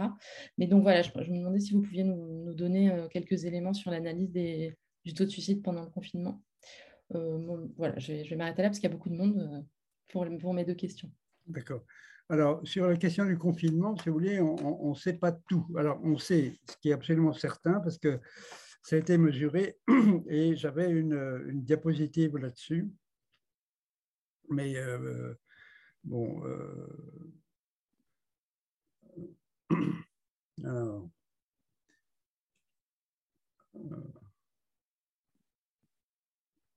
voilà. En ce qui concerne le, confinement, si vous voulez, on a ce, tableau-là, c'est-à-dire que vous voyez 2019, bon, je veux dire, la, la courbe des, euh, alors, ce n'est pas le suicide, hein, c'est geste auto-infligé. Parce que, encore une fois, euh, les statistiques de suicide accomplis sont extrêmement en retard. Hein, je veux dire, et c'est une véritable catastrophe. il faut vraiment lutter, essayer d'obtenir que, euh, je veux dire, ce soit beaucoup plus rapide. Donc, on n'a que les tentatives, c'est-à-dire ce qu'on appelle les gestes auto-infligés, je veux dire, par semaine, enregistrés par les hôpitaux. Alors, vous voyez que la ligne verte, c'est 2019, c'est donc avant le confinement, et après, on a 2020. Euh, bon. Et on a 2020, c'est-à-dire que ça a baissé. C'est-à-dire que les tentatives de suicide, comme les suicides, ont, euh, enfin, on pense, hein, mais euh, on a des indices pour penser qu'il a diminué. Mais que, je veux dire, en tous les cas, les tentatives ont diminué de manière très, très claire et très nette, pour revenir à peu près mais moins qu'avant aussi. Hein, je veux dire, c'est-à-dire que là aussi, ça a baissé. Alors là, il y a des explications, si vous voulez, qui sont communes à euh, ce que Durkheim appelait les grandes commotions sociales. Hein, c'est-à-dire que les guerres, par exemple, euh, les élections aussi, euh, sont, si vous voulez, les élections présidentielles. Enfin, je serais étonné que les éditions présidentielles de, du mois prochain fassent vraiment beaucoup baisser le suicide, mais ça a été le cas quand il y avait, euh, je veux dire, des, euh, je veux dire, des, une compétition beaucoup plus forte, si vous voulez, entre la gauche et la droite, etc. Bon, et on voit que le taux de suicide est très sensible à ça. Ça s'appelle, c'est des commotions, enfin, Durkheim a appelé ça des commotions sociales, c'est-à-dire où, où, là, si vous voulez, l'intérêt collectif, enfin, le, je dirais, toute la société est mobilisée Bon, ben là, pour le, pour Covid, c'était vraiment, euh, je veux dire, il y avait des mondes aux fenêtres pour applaudir euh, euh, les soignants, les infirmières, etc., la première ligne. je veux dire, c'était quelque chose de complètement nouveau les gens étaient complètement étonnés. Et ça, c'est absolument clair. Alors, après, ça revient. Alors, on ne sait pas encore, si vous voulez, et ça va mettre du temps pour le savoir, quel a été réellement l'effet du confinement sur les suicides accomplis. Donc euh, voilà, enfin, ça, je peux répondre avec euh, clarté sur, euh, si vous voulez, la, baisse sans, probable du, suicide, mais en tous les cas constatée des tentatives au, moment du, premier confinement. Et, les raisons, c'est justement, il y, a, si vous voulez, la, les gens serrent les coudes, quoi. C'est-à-dire, et, puis ils sont intéressés. Enfin, je veux dire, il y a une intégration sociale qui se fait. il y a un ennemi commun. Hein, je veux dire, il y a un ennemi commun sur lequel il faut, avec lequel il faut faire. Alors, la première question que vous me posez, c'est pour ça que je la réponds en deuxième, elle est beaucoup plus compliquée.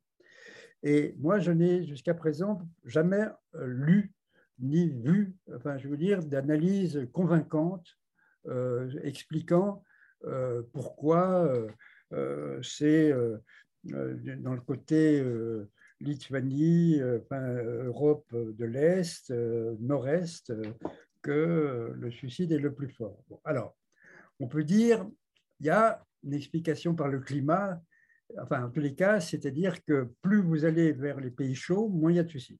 Bon, ça c'est absolument clair et net. Et euh, on suicide moins, je veux dire en France même, hein, je veux dire euh, le taux de suicide il est le plus fort dans, le nord, c'est-à-dire euh, Bretagne, Nord-Pas-de-Calais, etc. Et le plus faible, je veux dire, dans les pays aux abords de la Méditerranée. Donc il est certain qu'il y a un effet de climat.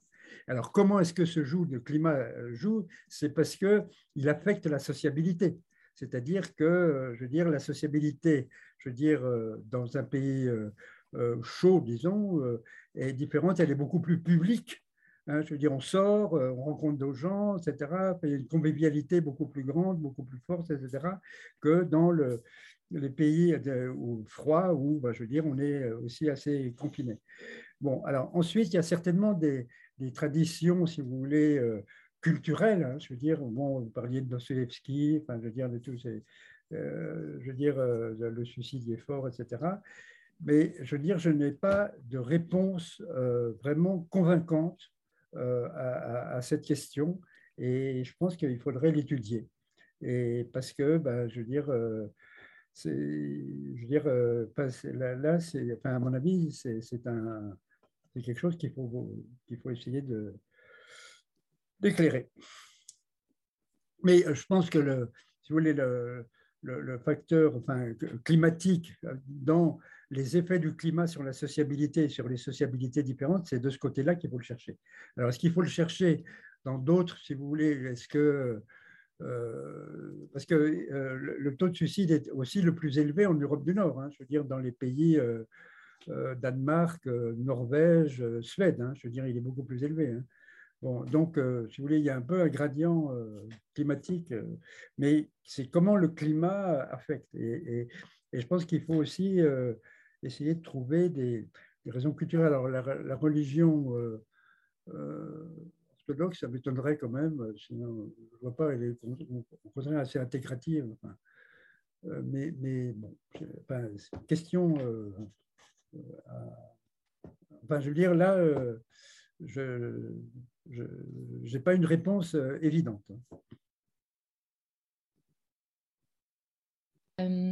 Astrid, peut-être tu veux reprendre quelques questions avant qu'on donne la parole? il y a déjà une question, il y a déjà une, demande de Marie. Déjà, moi, je les remercie pour l'intervention qui est extrêmement importante et qui je trouve, propose cette euh, analyse intermédiaire, donc méso, entre le, pour reprendre la métaphore, entre le télescope du sociologue et le microscope du psy. Donc, euh, merci encore une fois de, proposer ces différents niveaux et de ne pas les opposer et de, de prôner la pluridisciplinarité. C'est ce qu'on essaie de faire euh, dans ce séminaire, justement, même si ce n'est pas forcément facile à, mettre en, pratique ensuite. Alors moi, je, parle depuis donc, la psychiatrie, mais surtout euh, l'épidémiologie euh, et la santé publique. Et, c'est vrai que euh, on voit bien le fonctionnement en silo, notamment dans ces études-là. c'est pas les mêmes journaux. Enfin, la structuration de la recherche fait que les, échanges même sont compliqués. Nous, en tant qu'épidémiologistes, on ne lit pas beaucoup de papiers de sociologie, malheureusement. Euh, je pense que, je ne sais pas si vous, quand vous avez travaillé euh, sur euh, le suicide, vous avez été amené à utiliser des documents d'épidémiologie ou si vous avez été chercher vos propres données. comment vous avez pu travailler sur cet objet en tant que sociologue, en fait? Comment vous avez construit vos corpus de données? Si vous voulez, nous, on a travaillé essentiellement sur les, données existantes, c'est-à-dire les données sur les causes de décès. Hein, C'est-à-dire que et, euh, l'essentiel, je veux dire, du, travail consiste à comparer des taux et à montrer l'évolution de ces taux, c'est-à-dire avec toutes les limites que je vous ai indiquées euh, au début. Bon, et aujourd'hui, si vous voulez, c'est facile de, je veux dire, ces, données sont euh, publiques, on peut les, les, enfin, elles sont libre accès, je veux dire, dans le, euh, sur le web. Enfin, je veux dire, on peut, on peut les avoir. C'est le CPD, le CPDC, etc. Bon. Euh, alors, par contre, si vous voulez, le, ce qui est nouveau aujourd'hui, c'est que euh, le, sociologue peut s'aventurer dans des domaines dans lesquels, par principe, si vous voulez, en strict durkheimien, il s'interdisait de le faire. Bon. Et, je veux dire, ça a été une, un surmoi important, hein, je veux dire, qui, a empêché beaucoup de choses.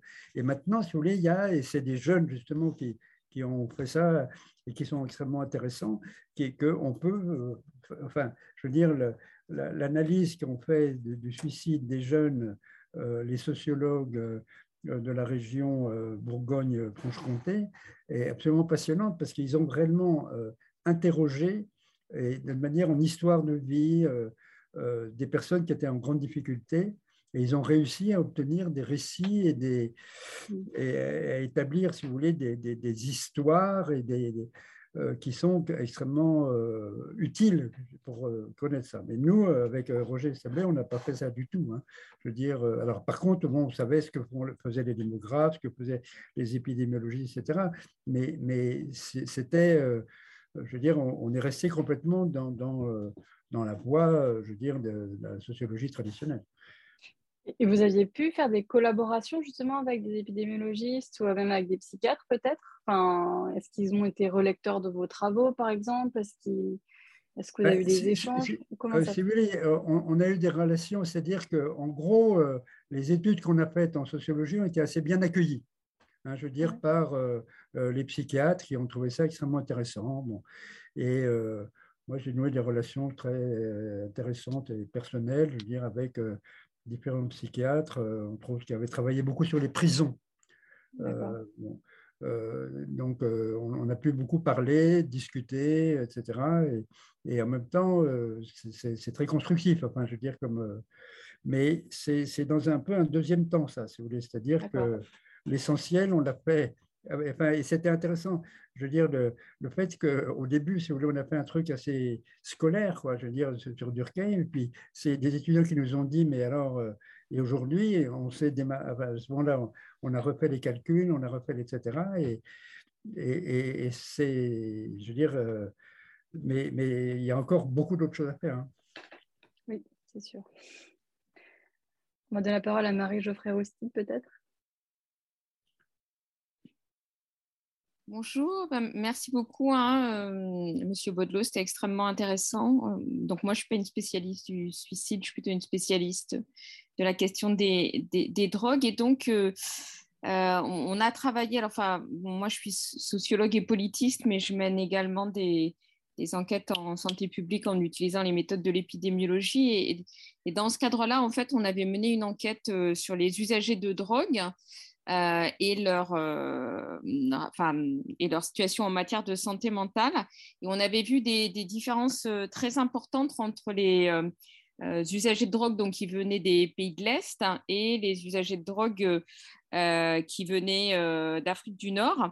Et on avait été très ennuyés par ce résultat parce qu'on ne savait pas trop comment l'expliquer et donc on ne voulait pas justement recourir à des explications culturalistes. Donc, on n'a jamais en fait euh, exploité euh, cette différence-là dans, un papier. en fait, ce qu'on voyait, c'est que du côté des, personnes donc, qui étaient originaires d'Afrique du Nord, on, avait euh, donc des taux de dépression euh, déclarés plus élevés que euh, chez les personnes qui venaient des, pays de l'Est, alors même que pour les personnes qui venaient des pays de l'Est, c'était des migrants récents. qui avaient vécu vraiment des, traumatismes extrêmement importants, alors que pour les personnes qui étaient originaires donc des pays d'Afrique du Nord, c'était des migrants plutôt deuxième et troisième génération. Et donc, on avait commencé à avoir des explications un peu culturalistes sur l'expression de la plainte différente dans les pays du Sud versus dans les pays slaves, mais donc on n'était vraiment pas convaincu en tant que sociologue par ces explications. Donc résultat, on n'a on a jamais publié ces données-là parce qu'on était incapable de, de, de, les, de les expliciter. Et la question que j'avais à vous poser, c'est est-ce que vous, vous seriez en mesure euh, donc de nous donner des, pistes d'explication? Et je me demandais euh, si, sur la question du suicide, vous, aviez évacué un peu la question de la religion en disant, euh, enfin, en, parlant du catholicisme, enfin non, de la religion orthodoxe, mais en tout cas, quand on compare les pays du Nord et les pays du Sud, il y a la question du protestantisme aussi. Protestantisme versus catholicisme. Donc nous, sur la question des politiques des drogues, en fait, on utilise beaucoup cette distinction en termes de religion parce que dans les pays du Nord, on a eu beaucoup plus de politiques très pragmatistes et on les met en lien avec cette question de la, religion protestante et de, la, et de la place accordée à la responsabilité individuelle versus euh, catholicisme et euh, voilà une vision plus collective avec euh, une, place moindre enfin, sur la question de la responsabilité individuelle, en tout cas sur les questions de, drogue. Donc, je voulais voir avec vous si sur les questions de suicide, une des explications nord-sud, en tout cas, pouvait pas aussi être liée à, cette question de de la place qui est accordée à la responsabilité individuelle dans, dans, les pays du Nord et dans les pays du Sud. Oui, bah, là aussi, on, s'aventure dans des endroits, dans des lieux compliqués. Oui, oui. je ne suis pas étonné que vous ayez aussi euh, euh, rencontré des difficultés, parce qu'à partir du moment où on est exigeant au niveau de l'explication, euh, je veux dire, on ne peut pas se contenter, je veux dire, de, choses simples, et je pense que c'est des questions compliquées. Alors, Durkheim a montré, si vous voulez, enfin, que, alors, les protestants se suicident plus que les catholiques. Bon. Alors, comment est-ce qu'il l'a montré? Il n'a pas montré véritablement, c'est-à-dire que c'était impossible, si vous voulez, dans aucune base de données, euh, d'indiquer la religion euh, des suicidés. Donc, donc, comment il a fait? C'est qu'il a pris des, États euh, en Allemagne, je veux dire, où il y a une prédominance de catholiques et d'autres où il y a une prédominance de protestants. Mais il a constaté qu'il y a davantage de suicides dans les États euh, où il y a une, prédominance de, protestants. Mais il n'a jamais démontré que dans ces États-là, c'était les protestants qui suicidaient. Hein. C'est-à-dire que c'est une, euh, enfin, je veux dire, c'est une mesure très indirecte. Bon. Alors, son idée à lui, c'est que la, si vous voulez, la religion protestante est beaucoup moins intégratrice que la religion catholique avec ses rites. C'est-à-dire que les sacrements, je veux dire, euh, euh, la messe toutes les semaines, euh, je veux dire, l'encadrement, je veux dire, très assuré par, je veux dire, la religion, les prêtres, la confession, etc. Je veux dire, le, fidèle est beaucoup plus intégré à un groupe euh, social que dans le protestantisme où euh, euh, il est seul avec Dieu. Enfin, je veux dire, voilà. Bon, c'est l'explication qu'il donne. Alors, d'autre part, si vous voulez, aujourd'hui, par exemple, dans les pays musulmans, on ne se suicide pas. Donc, si vous voulez, il, est vraisemblable, là, il est vraisemblable que la religion aussi joue un rôle, je veux dire, très, très important. Mais euh, par quel canal exactement euh, Je veux dire, là aussi, c'est que, si vous voulez, c'est-à-dire que les protestants, je veux dire, euh, sont aussi, je veux dire, c'est-à-dire la, variable protestante s'inscrit aussi dans un certain nombre de types de régions avec des particularités démographiques, historiques, qui ne sont pas les mêmes. Donc, on peut dire que la, religion peut y contribuer, mais euh, comment, etc. Alors, euh, alors, ce qui est, alors, ce, si vous voulez, ce qui est intéressant, c'est que lui, si vous voulez, le, il était laïque, Durkheim, il était républicain, etc. Et en même temps, il, voyait que de son temps, le suicide augmentait et que l'État républicain n'avait pas trouvé les moyens, si vous voulez, d'assurer une cohésion puisqu'il développait davantage d'individualité, etc. Il était euh, tout à fait désolé de, ça, c'est-à-dire que les valeurs euh, républicaines et, euh, laïques, enfin, il était extrêmement laïque, allaient justement à l'encontre d'une intégration qui était assurée par la religion. Bon, ça c'est alors, sur, l'autre euh, euh, versant de, votre question, ben, je vous avouerai que moi, je, ne peux pas, si vous voulez, euh, je n'ai pas du tout de, réponse claire, sinon que, si vous voulez, on, est dans des, ensembles de, causalité complexes, hein, c'est-à-dire qui s'entrecroisent, etc. Et, c'est de même que le euh, si vous voulez, euh, l'histoire de... Alors, parce que très souvent, si vous voulez, il y a eu des, des, trucs simples sur l'histoire de la violence, par exemple. Euh, il y a eu des, des, écrits, enfin, des, gens qui ont dit que, en gros, quand il y avait des, suicides, enfin, je veux dire, il y avait moins d'homicides. Et quand il y avait des, plus d'homicides, il y avait il y avait moins de suicides, bon, etc. Il fallait tuer, bon, mais quand on tuait euh, les autres, à ce moment-là, on ne se faisait pas soi-même. Bon, alors c'est magnifique comme explication et en même temps, euh, bah, c'est très discutable et c'est un peu simplet quand même. Je veux dire, donc euh, c'est complexe hein, ces trucs-là.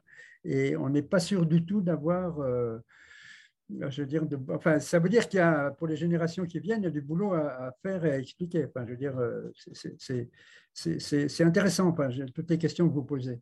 Mais dans l'immédiat, enfin, je n'ai pas lu de, si vous voulez, euh, de, de, de trucs convaincants toujours sur l'histoire de, enfin, enfin, que, je veux dire que certains pays ou certaines. Euh, alors, sur, l'Angleterre, ce qui est sûr, c'est que les données sont faussées par le fait que, comme c'était un crime, euh, il a été en grande partie dissimulé.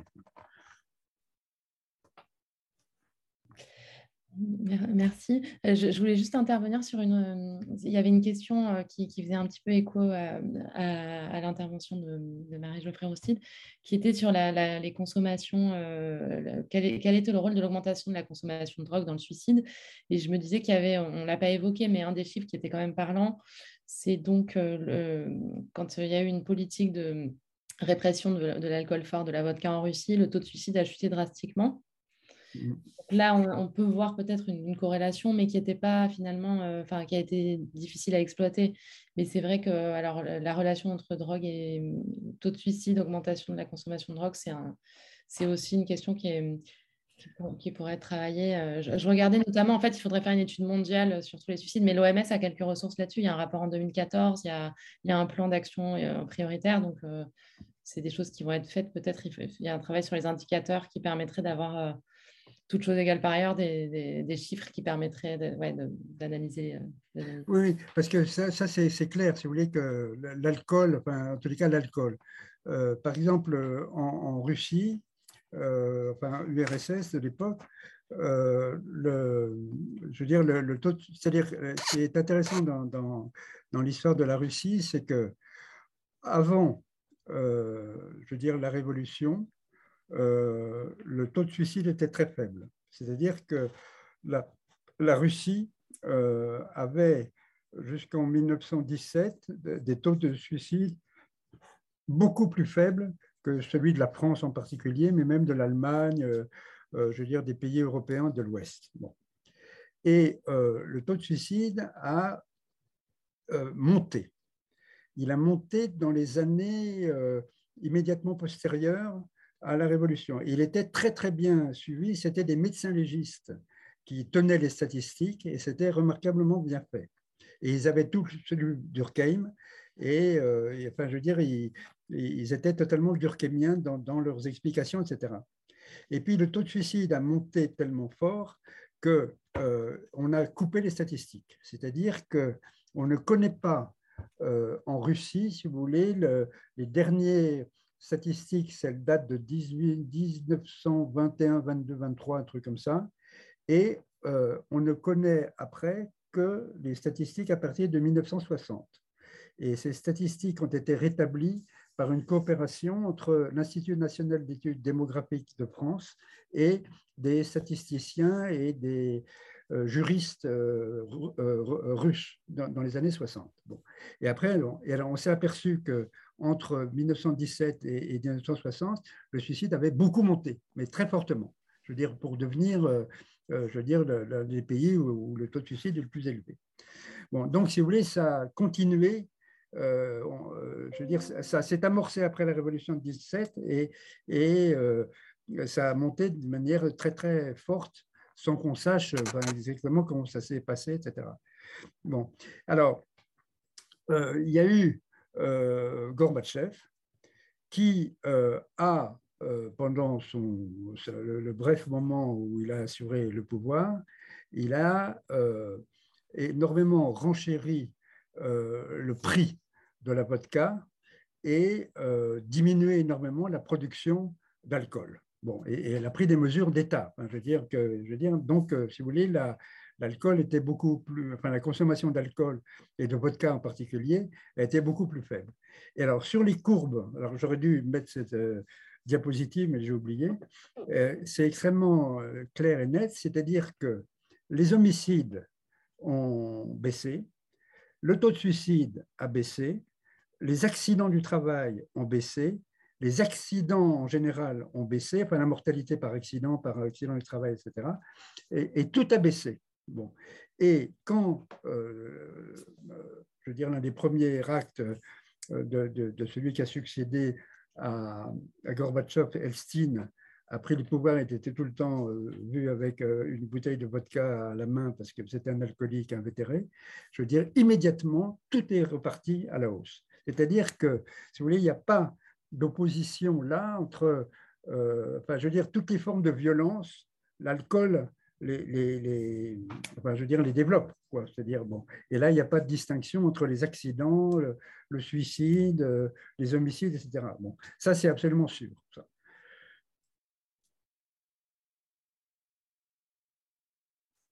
Est-ce qu'il y a d'autres questions? Peut-être que je peux juste dire un, mot euh, sur ce que dit l'épidémiologie contemporaine euh, sur ces choses-là en, complément. En fait, euh, donc l'épidémiologie contemporaine, elle étudie, elle, essaie de mettre en évidence des facteurs de risque et des facteurs protecteurs. En fait, l'idée, c'est de donner des outils opérationnels pour les cliniciens quand on est face à une situation, par exemple, avec des personnes qui ont des suicidaires, de prendre des décisions telles que faut-il hospitaliser cette personne pour la mettre à l'abri d'un geste euh, quel type d'intervention on va faire. Donc, dans cette, volonté de répondre à ces questions-là, qui sont vraiment des questions hein, de clinique euh, immédiate, on cherche des facteurs de risque et des facteurs protecteurs. Et dans les facteurs de risque qui ont pu être identifiés, il y a effectivement euh, bah, l'alcool ou les psychotropes qu'on dit désinhibants, c'est-à-dire qui vont favoriser l'impulsivité, augmenter l'impulsivité et donc le risque de passage à l'acte immédiat ce qu'on essaie d'étudier en épidémiologie, c'est le passage justement de l'idéation suicidaire qui est relativement euh, répandue, en fait, une expérience humaine assez relativement répandue, au euh, passage à l'acte en lui-même. Donc, dans ces facteurs de passage à l'acte, il y a des traits de personnalité tels que l'impulsivité. On n'a pas tous le même degré d'impulsivité euh, au départ. après, la question de savoir si c'est inné ou acquis, etc., ce n'est pas le, le sujet, mais c'est des choses qu'on peut travailler justement en psychothérapie ou même avec certains médicaments qui sont des anti-impulsifs. Euh, et, donc, certains psychotropes favorisent, euh, que ce soit des, drogues ou des médicaments, favorisent cette levée d'inhibition.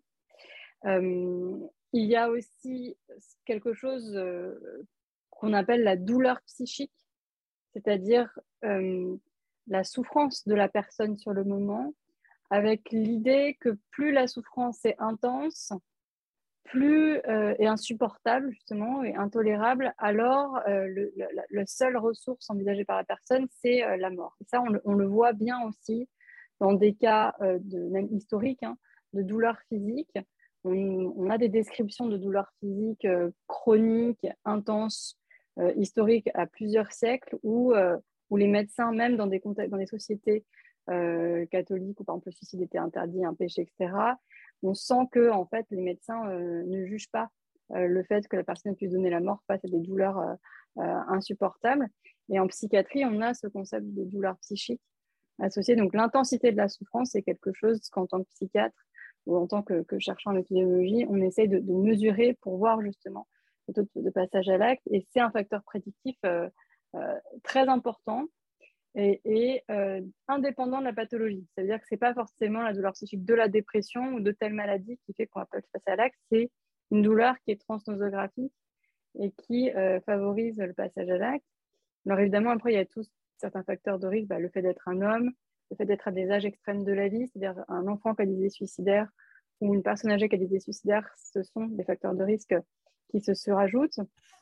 On a effectivement le, fait d'avoir un, trouble psychique associé. Donc, euh, les personnes qui ont des suicidaires dans le cadre d'un trouble psychique sont plus à risque de passer à l'acte. Des personnes qui ont des antécédents de euh, passage à l'acte personnel ou familiaux aussi sont beaucoup plus à même de passer à l'acte. Enfin, il y a tout ce qui est événements de vie. Alors, ça paraît intuitif, les événements de vie qu'on dit euh, compliqués, comme par exemple l'annonce d'une maladie grave et incurable, euh, le deuil d'un proche, d'autant plus si c'est un deuil compliqué, par exemple quand les personnes étaient en conflit, euh, des choses comme ça, une mise au chômage, mais aussi certains événements de vie qui peuvent paraître a priori joyeux, comme le mariage, l'arrivée d'un enfant, etc. En fait, ce n'est pas forcément des facteurs protecteurs. Et dans les facteurs protecteurs, c'est, euh, voilà, si on pourrait le dire en termes euh, plus euh, sociologiques, c'est les ressources des personnes, que ce soit des ressources sociales, économiques, enfin, en, plusieurs types de capitaux, en fait. Et ça, c'est quelque chose, typiquement, en tant que clinicien, qu'on évalue aussi hein, immédiatement. Est-ce que l'entourage est soutenant ou non? Euh, et si l'entourage n'est pas du tout soutenant, défaillant ou inexistant, à ce moment-là, l'hospitalisation est proposée comme une forme de palliatif aussi euh, à cet entourage-là. Voilà. Euh, merci, merci Astrid. Je ne sais pas s'il y a d'autres questions. Alors, en reprenant dans le fil un petit il y avait la question de la religion revient beaucoup, interdiction du suicide dans la religion musulmane, une enquête qui a montré que les catholiques avortaient plus que les protestantes. Euh, moi, j'avais une dernière question, s'il n'y en a pas d'autres. Euh, peut-être sur la, question de la, relation entre euh, suicide et conjugalité ou suicide et genre, à savoir qu'on dit toujours que les femmes sont protégées du suicide, enfin relativement bien sûr. Et c'est vrai qu'on se demande est-ce que c'est leur rapport au langage, leur rapport aux enfants, leur rapport à l'aspect intergénérationnel? Donc, du coup, de façon assez logique, on se dit que s'il y a de plus en plus de femmes qui n'ont pas d'enfants, le suicide devrait augmenter dans cette, euh, dans cette population. Ça permettrait d'isoler si c'est euh, la, descendance directe qui a un effet sur euh, le suicide ou pas. Et pour l'instant, c'est vrai qu'on se dit que si les femmes, enfin, s'il y a des suicides, s'il y a une augmentation des suicides chez les femmes qui n'ont pas d'enfants, c'est difficile d'isoler. Est-ce que c'est les effets en fait de l'égalité ou est-ce que c'est aussi la, pression sociale d'avoir échoué à ne pas en avoir? C'est difficile à isoler, j'imagine. Et ensuite, d'autres questions que je me pose, alors, c'est plus une remarque peut-être, mais je me demandais, est-ce que c'est toujours le cas? C'est-à-dire, euh, est-ce que euh, les femmes se suicident toujours moins? Est-ce que c'est un des chiffres les plus stables qu'on peut mettre en avant? Et sur la question entre suicide et conjugalité, si j'ai bien compris, donc les hommes se suicident plus. En revanche, le suicide, euh, le divorce protège du suicide, protège les hommes. Et, par contre, les femmes ne sont pas du tout protégées par, par le couple. Au contraire, plus il y a de divorce, euh, moins les femmes se suicident. Donc, en fait, le, divorce serait protecteur pour les femmes. Et, euh, et donc, c'est une question que, enfin, à laquelle je réfléchissais. Je me disais, mais alors finalement, est-ce que euh, si on imagine que le, le, partage des tâches entre hommes et femmes, bien qu'il n'y ait que quelques minutes qui changent dans, une vingtaine d'années, mais en espérant que ça continue à augmenter, est-ce que le fait d'accéder plus à d'être capable de réaliser des tâches ménagères ou d'être plus autonome dans, dans, ces relations sociales pourrait équilibrer ces, le fait que le, mariage soit une menace pour les femmes et euh, le, divorce une menace euh, de suicide pour les hommes. Est-ce que c'est aussi directement lié à ça ou est-ce que pareil, on a du mal à isoler ce qui fait que... Euh, oui, oui, on a, on a, du mal à isoler, mais c'est quand même, il y a des tendances fortes quand même. Alors, si vous voulez, il y a un truc intéressant, c'est que, alors, sur l'histoire du divorce, aujourd'hui, si vous voulez, au temps de Durkheim, le divorce était, je veux dire, c'était un événement rare et euh, très mal vu. Je veux dire, c'était vraiment la vue d'un échec, etc. Euh, aujourd'hui, euh, il s'est complètement, je veux dire, il s'est extraordinairement, il a énormément accru. Et je veux dire, les, stigmates sociaux, je veux dire, moraux qui lui sont associés ont disparu. Je veux dire, c'est-à-dire que c'est entré totalement. Et si bien qu'aujourd'hui, si vous voulez, la, la, la, variable divorce est beaucoup moins explicative que le Par contre, il y a quelque chose qui est très très intéressant, c'est le veuvage. C'est-à-dire que les veufs se suscitent plus. Bon. Mais les veufs, hommes, beaucoup plus, et les femmes, pas du tout. C'est-à-dire que le veuvage réussit très bien aux femmes. Et ça, c'est très intéressant. Quoi. Ça veut dire, non, non, mais je veux dire, ça veut dire, euh, c'est la veuve joyeuse, enfin, c'est, euh, je veux dire, enfin libérée. Euh. non, non, mais c'est extrêmement net, ça. Je veux dire, là, les, écarts statistiques sont tout à fait clairs et nets. Et, donc, enfin, tout ce que vous disiez, c'était pour essayer de comprendre, je veux dire, comment, je veux dire, la, la domination masculine, je veux dire, sur les femmes ou l'absence d'égalité, etc., euh, pourrait jouer. Bon, alors, ce qui est sûr, c'est que euh, toutes les, les, tendances à l'égalisation, ça je l'ai souligné tout à l'heure, je veux dire, n'ont pas du tout euh, augmenté et, le fait que les femmes travaillent plus aujourd'hui.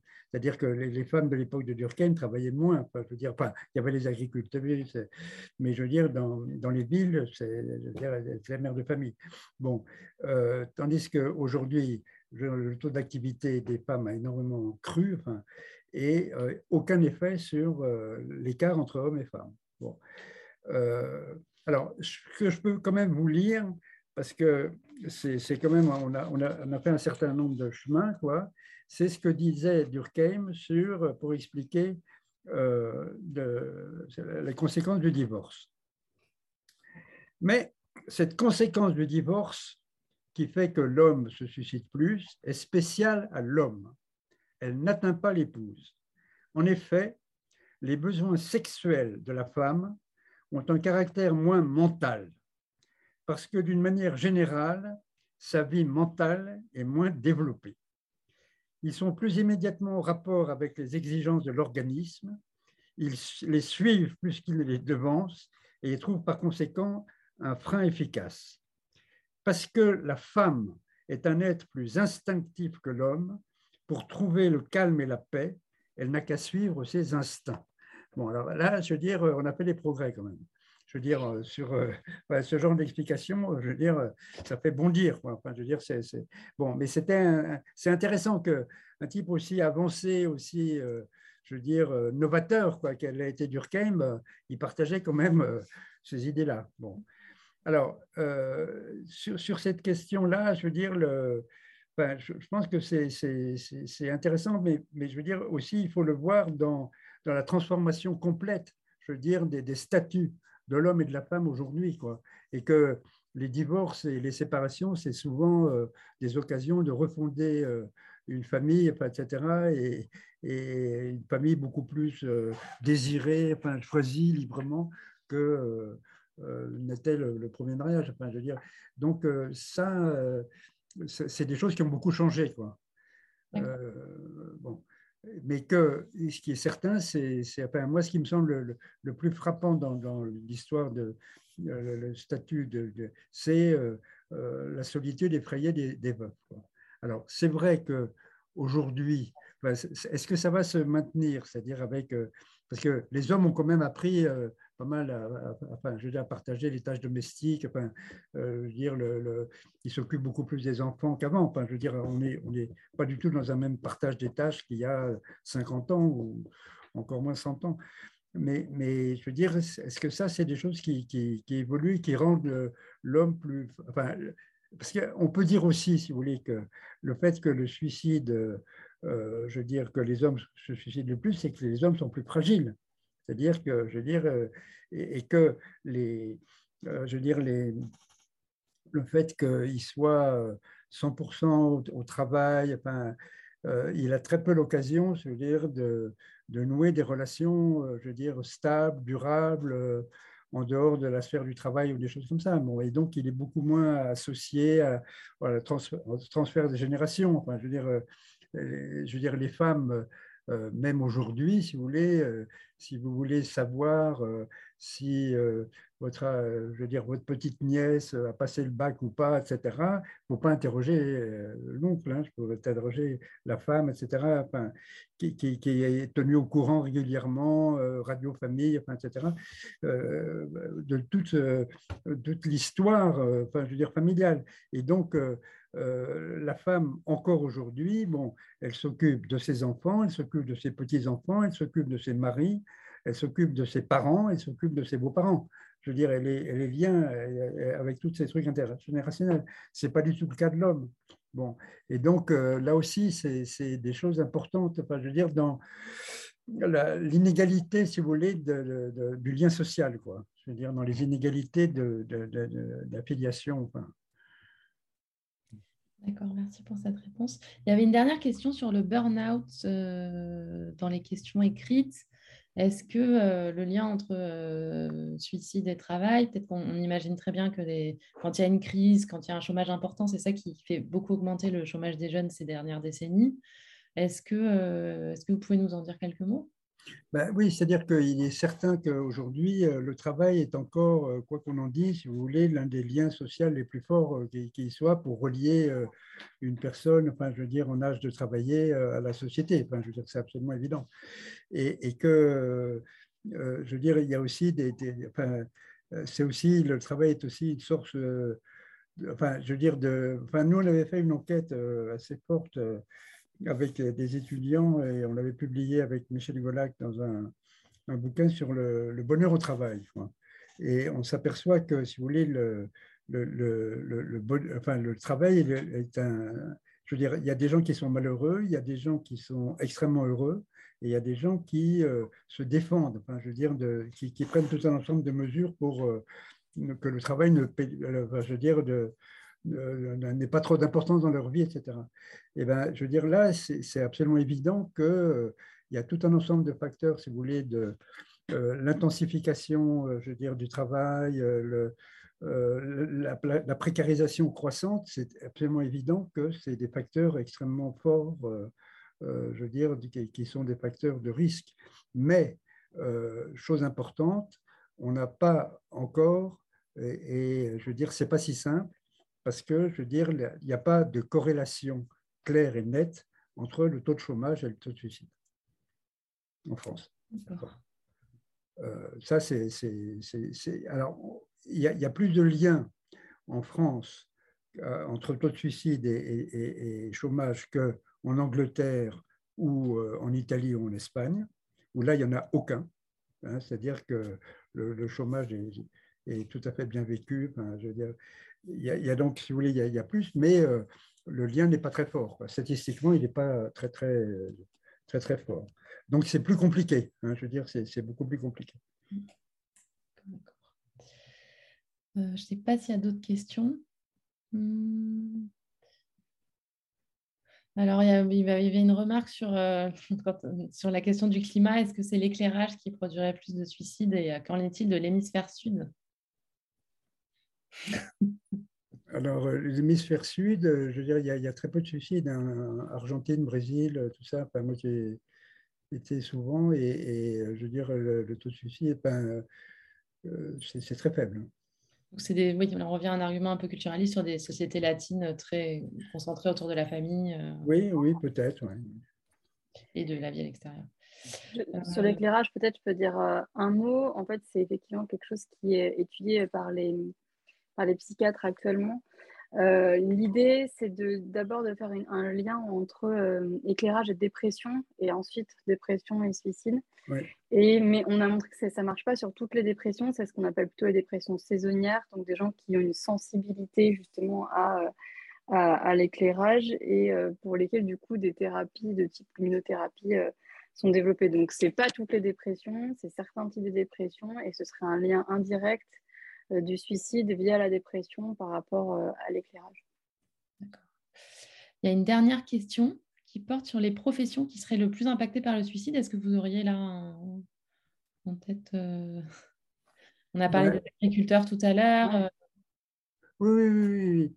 Bah, il y a des professions, si vous voulez, alors je veux dire, agriculteur, c'est le plus fort, ouvrier aussi, mais il y a aussi d'autres professions qui sont très sensibles, les professions médicales en particulier. Il y a beaucoup plus de suicides. Bon, et puis il y a des. des, Si, si, si, il y a, il y a un truc. Alors, mais là, il faut réagir de façon de, enfin, je veux dire, faire ça d'une manière assez fine. Quoi. Et, c'est compliqué parce que, par exemple, euh, il y a eu beaucoup d'enquêtes sur les, les, suicides des policiers. Bon. Et, euh, il y avait des gens qui disaient que le, se suicidaient beaucoup plus, etc. Bon. Et alors après, on a regardé les taux de suicide compte tenu de leur âge, compte tenu de, euh, je veux dire, de, leur sexe, qui sont euh, essentiellement masculins, etc. Ça n'était pas. Mais en même temps, c'est plus compliqué parce que, euh, je veux dire, on s'aperçoit que ce n'est pas la même saisonnalité, euh, ce n'est pas le même âge. donc, si vous voulez, le, taux de suicide lui-même, combien, si vous voulez, en un an, ce n'est pas nécessairement le meilleur indicateur. Et, et les enquêtes ont montré que s'il y avait un âge euh, je veux dire, qui était de l'âge autour de 40 ans, euh, qui n'est pas du tout un âge euh, important dans, le, dans la cour générale de l'ensemble des, des suicides, et, que, je dire, bon, il y, a le, fait qu'ils ont une arme aussi. Hein. je veux dire, c'est un truc, c'est un type de suicide particulier, enfin, qui ne rate pas. Quoi. Mais bon, alors il y avait les questions aussi, enfin, je ne sais pas du tout pour, pour je sais, mais euh, il y, a quelque chose de très intéressant et, je sais que vous allez interroger euh, ou bientôt euh, exposer enfin, les travaux de Pisu. sur, il a fait des trucs très intéressants sur les tentatives de suicide. C'est-à-dire qu'il y a, si vous voulez, une, quand, vous regardez d'un point de vue sociologique, les tentatives de suicide et les suicides donc réussis, enfin, accomplis, euh, c'est pas du tout pareil. C'est-à-dire que les suicides accomplis, c'est des hommes, des vieux, et c'est euh, en jour de semaine et en particulier le lundi. Alors que les tentatives, c'est euh, des jeunes filles, mm. des jeunes, des filles et le week-end. Mm, mm. Et que les, les, moyens, je veux dire, de, de, suicide et de tentative ne sont pas du tout les mêmes. C'est-à-dire que c'est euh, je veux dire, les médicaments pour les, filles qui sont, euh, bon, euh, je veux dire, on peut revenir dessus, tandis que souvent, les, hommes, c'est, je veux dire, la, pendaison ou l'arme à feu, etc. Bon. Et donc, les sociologues, dans l'ensemble, si vous voulez, ont plutôt dit que c'était deux phénomènes totalement différents et que le, la tentative de suicide, c'est plus un appel à la vie, c'est-à-dire retenez-moi, euh, je veux vivre, euh, mais si vous ne m'aidez pas, je vais me, tuer. Alors que le suicide silencieux, etc., c'est on passe directement. Et donc c'était un peu du phénomène. Et en fait, si vous voulez, les, les psychiatres, eux, sont beaucoup plus réservés sur cette, euh, cette conduite des sociologues, c'est-à-dire que pour eux, c'est un facteur de risque considérable. C'est-à-dire que une tentative de, suicide, c'est quelque chose qu'ils qui prennent vraiment comme un avertissement très sérieux, etc. Bon. Et euh, finalement, euh, et, justement, euh, Pizu, Florian Pizu, a fait des choses très très intéressantes là-dessus. C'est l'un des premiers, si vous voulez, qui a agité le grelot dans les milieux sociologiques pour expliquer que c'est beaucoup plus compliqué et que euh, je dirais, et surtout, il a pris les différences entre les, hommes et les femmes, les garçons et les filles, etc. Et je pense qu'il peut faire quelque chose de très, très intéressant euh, sur cette question de l'opposition. Et moi, au départ, il ne m'avait pas du tout convaincu, et en réfléchissant et en, le lisant, euh, je trouve qu'il pose une question vraiment très, très importante. Et il est très vraisemblable que, en fait, la, si vous voulez, les tentatives de suicide, c'est une population très hétérogène il y a, enfin, je veux dire, il y a des, gens pour qui c'est un appel à la vie, etc., retenez-moi, etc., mais d'autres où, c'est un peu autre chose. Et ça, enfin, je pense qu'on euh, peut faire des progrès là-dessus. D'accord. On va prendre une dernière question euh, de Marie-Geoffrey Roustide. Alors, alors, euh, en, fait, ce n'est pas une question, c'est juste un commentaire. Vous, disiez, vous donniez tout à l'heure l'exemple de l'Argentine. Et donc là, je trouve que c'est un parfait exemple euh, pour la question des facteurs de confusion. il me semble qu'en Argentine, en fait, c'est le pays au monde où il y a le plus de psychanalystes. Donc, je me disais, voilà, il y a la question du fait que c'est un pays qui est en Amérique du Sud, mais c'est aussi un, un pays qui est, à ma connaissance, connu pour avoir un taux de psychanalyste extrêmement important avec effectivement des personnes qui vont euh, fréquemment consulter. Donc, euh, ça peut aussi, euh, oui, oui. j'imagine, voilà, jouer. Donc, c'est pour ça que, après, bon, si c'est le cas également d'autres pays du Sud pour lesquels on n'a pas ce facteur de confusion, mais voilà, c'était juste une, une petite remarque là-dessus. D'accord, d'accord. Merci. Astrid, est-ce que tu veux réagir? Bah Non, pour moi, pour moi euh, je pense qu'on a fait euh, bien le, tour de la question à partir de la présentation de, de M. Bodo. Merci beaucoup encore pour, euh, avoir accepté de participer. C'est un plaisir. Si juste peut-être sur les tentatives de suicide, effectivement, en tout cas en psychiatrie, on pense ça comme un continuum. Et même, on rajoute aussi quelque chose qu'on n'a pas abordé dans ce séminaire pour l'instant, c'est ce qu'on appelle les automutilations. Euh, qui sont aussi vus comme euh, parfois des équivalents euh, suicidaires, ou cette, cette expression que j'emploie d'équivalent suicidaire, notamment chez les adolescents, des conduites très très à risque, comme par exemple vouloir marcher sur le bord d'une autoroute, etc., où les personnes ne présentent pas forcément leurs actes en arrivant en disant j'ai fait une tentative de suicide. Par contre, on nous les amène en, nous disant voilà, on l'a retrouvé en train de marcher sur le bord de l'autoroute, à contresens, dans le noir, etc. Et donc, nous, on a tendance, par défaut, à prendre ça comme des équivalents suicidaires, ensuite à essayer de comprendre ce qui s'est passé, etc. Euh, voilà, donc euh, c'est clair que la catégorie psychiatrique euh, de, suicide, tentative de suicide, chez les psychiatres, elle est extrêmement vaste et extrêmement hétérogène. Et je pense que du coup, il y a du travail pour les sociologues pour essayer de, comprendre ce que les psychiatres euh, font et de nous de mieux nous aider à objectiver ce qu'on essaye de faire. C'est vrai. Bah, merci beaucoup, Christian Bedelot, d'être. Euh, bah, c'est moi qui vous remercie. On se retrouve le lundi 11 avril de 18h à 20h pour une nouvelle séance du séminaire. Euh, l'invité sera Marie-Geoffrey Roustide, qui est sociologue et spécialiste des questions d'addiction. mais, en même temps, vos séminaires s'inscrivent bien dans, la, pluridisciplinarité qui, est, vraiment très, très importante. Hein. Et, et c'est nouveau. Hein c'est nouveau. non, non, mais ça n'existait pas avant. Ça. Et, ça, c'est formidable, hein, je trouve. Et le 11 avril, on discutera d'un ouvrage qui est Mort de désespoir, donc, euh, qui porte sur euh, l'augmentation de, de, la mortalité aux États-Unis dans la classe ouvrière blanche euh, et des, une augmentation des morts par suicide ou due à la consommation de drogue et d'alcool qui, qui, sont en forte hausse. Et donc, on essaiera d'analyser ce phénomène aux États-Unis. Voilà, merci à tous et bonne soirée. Au revoir et bonne soirée.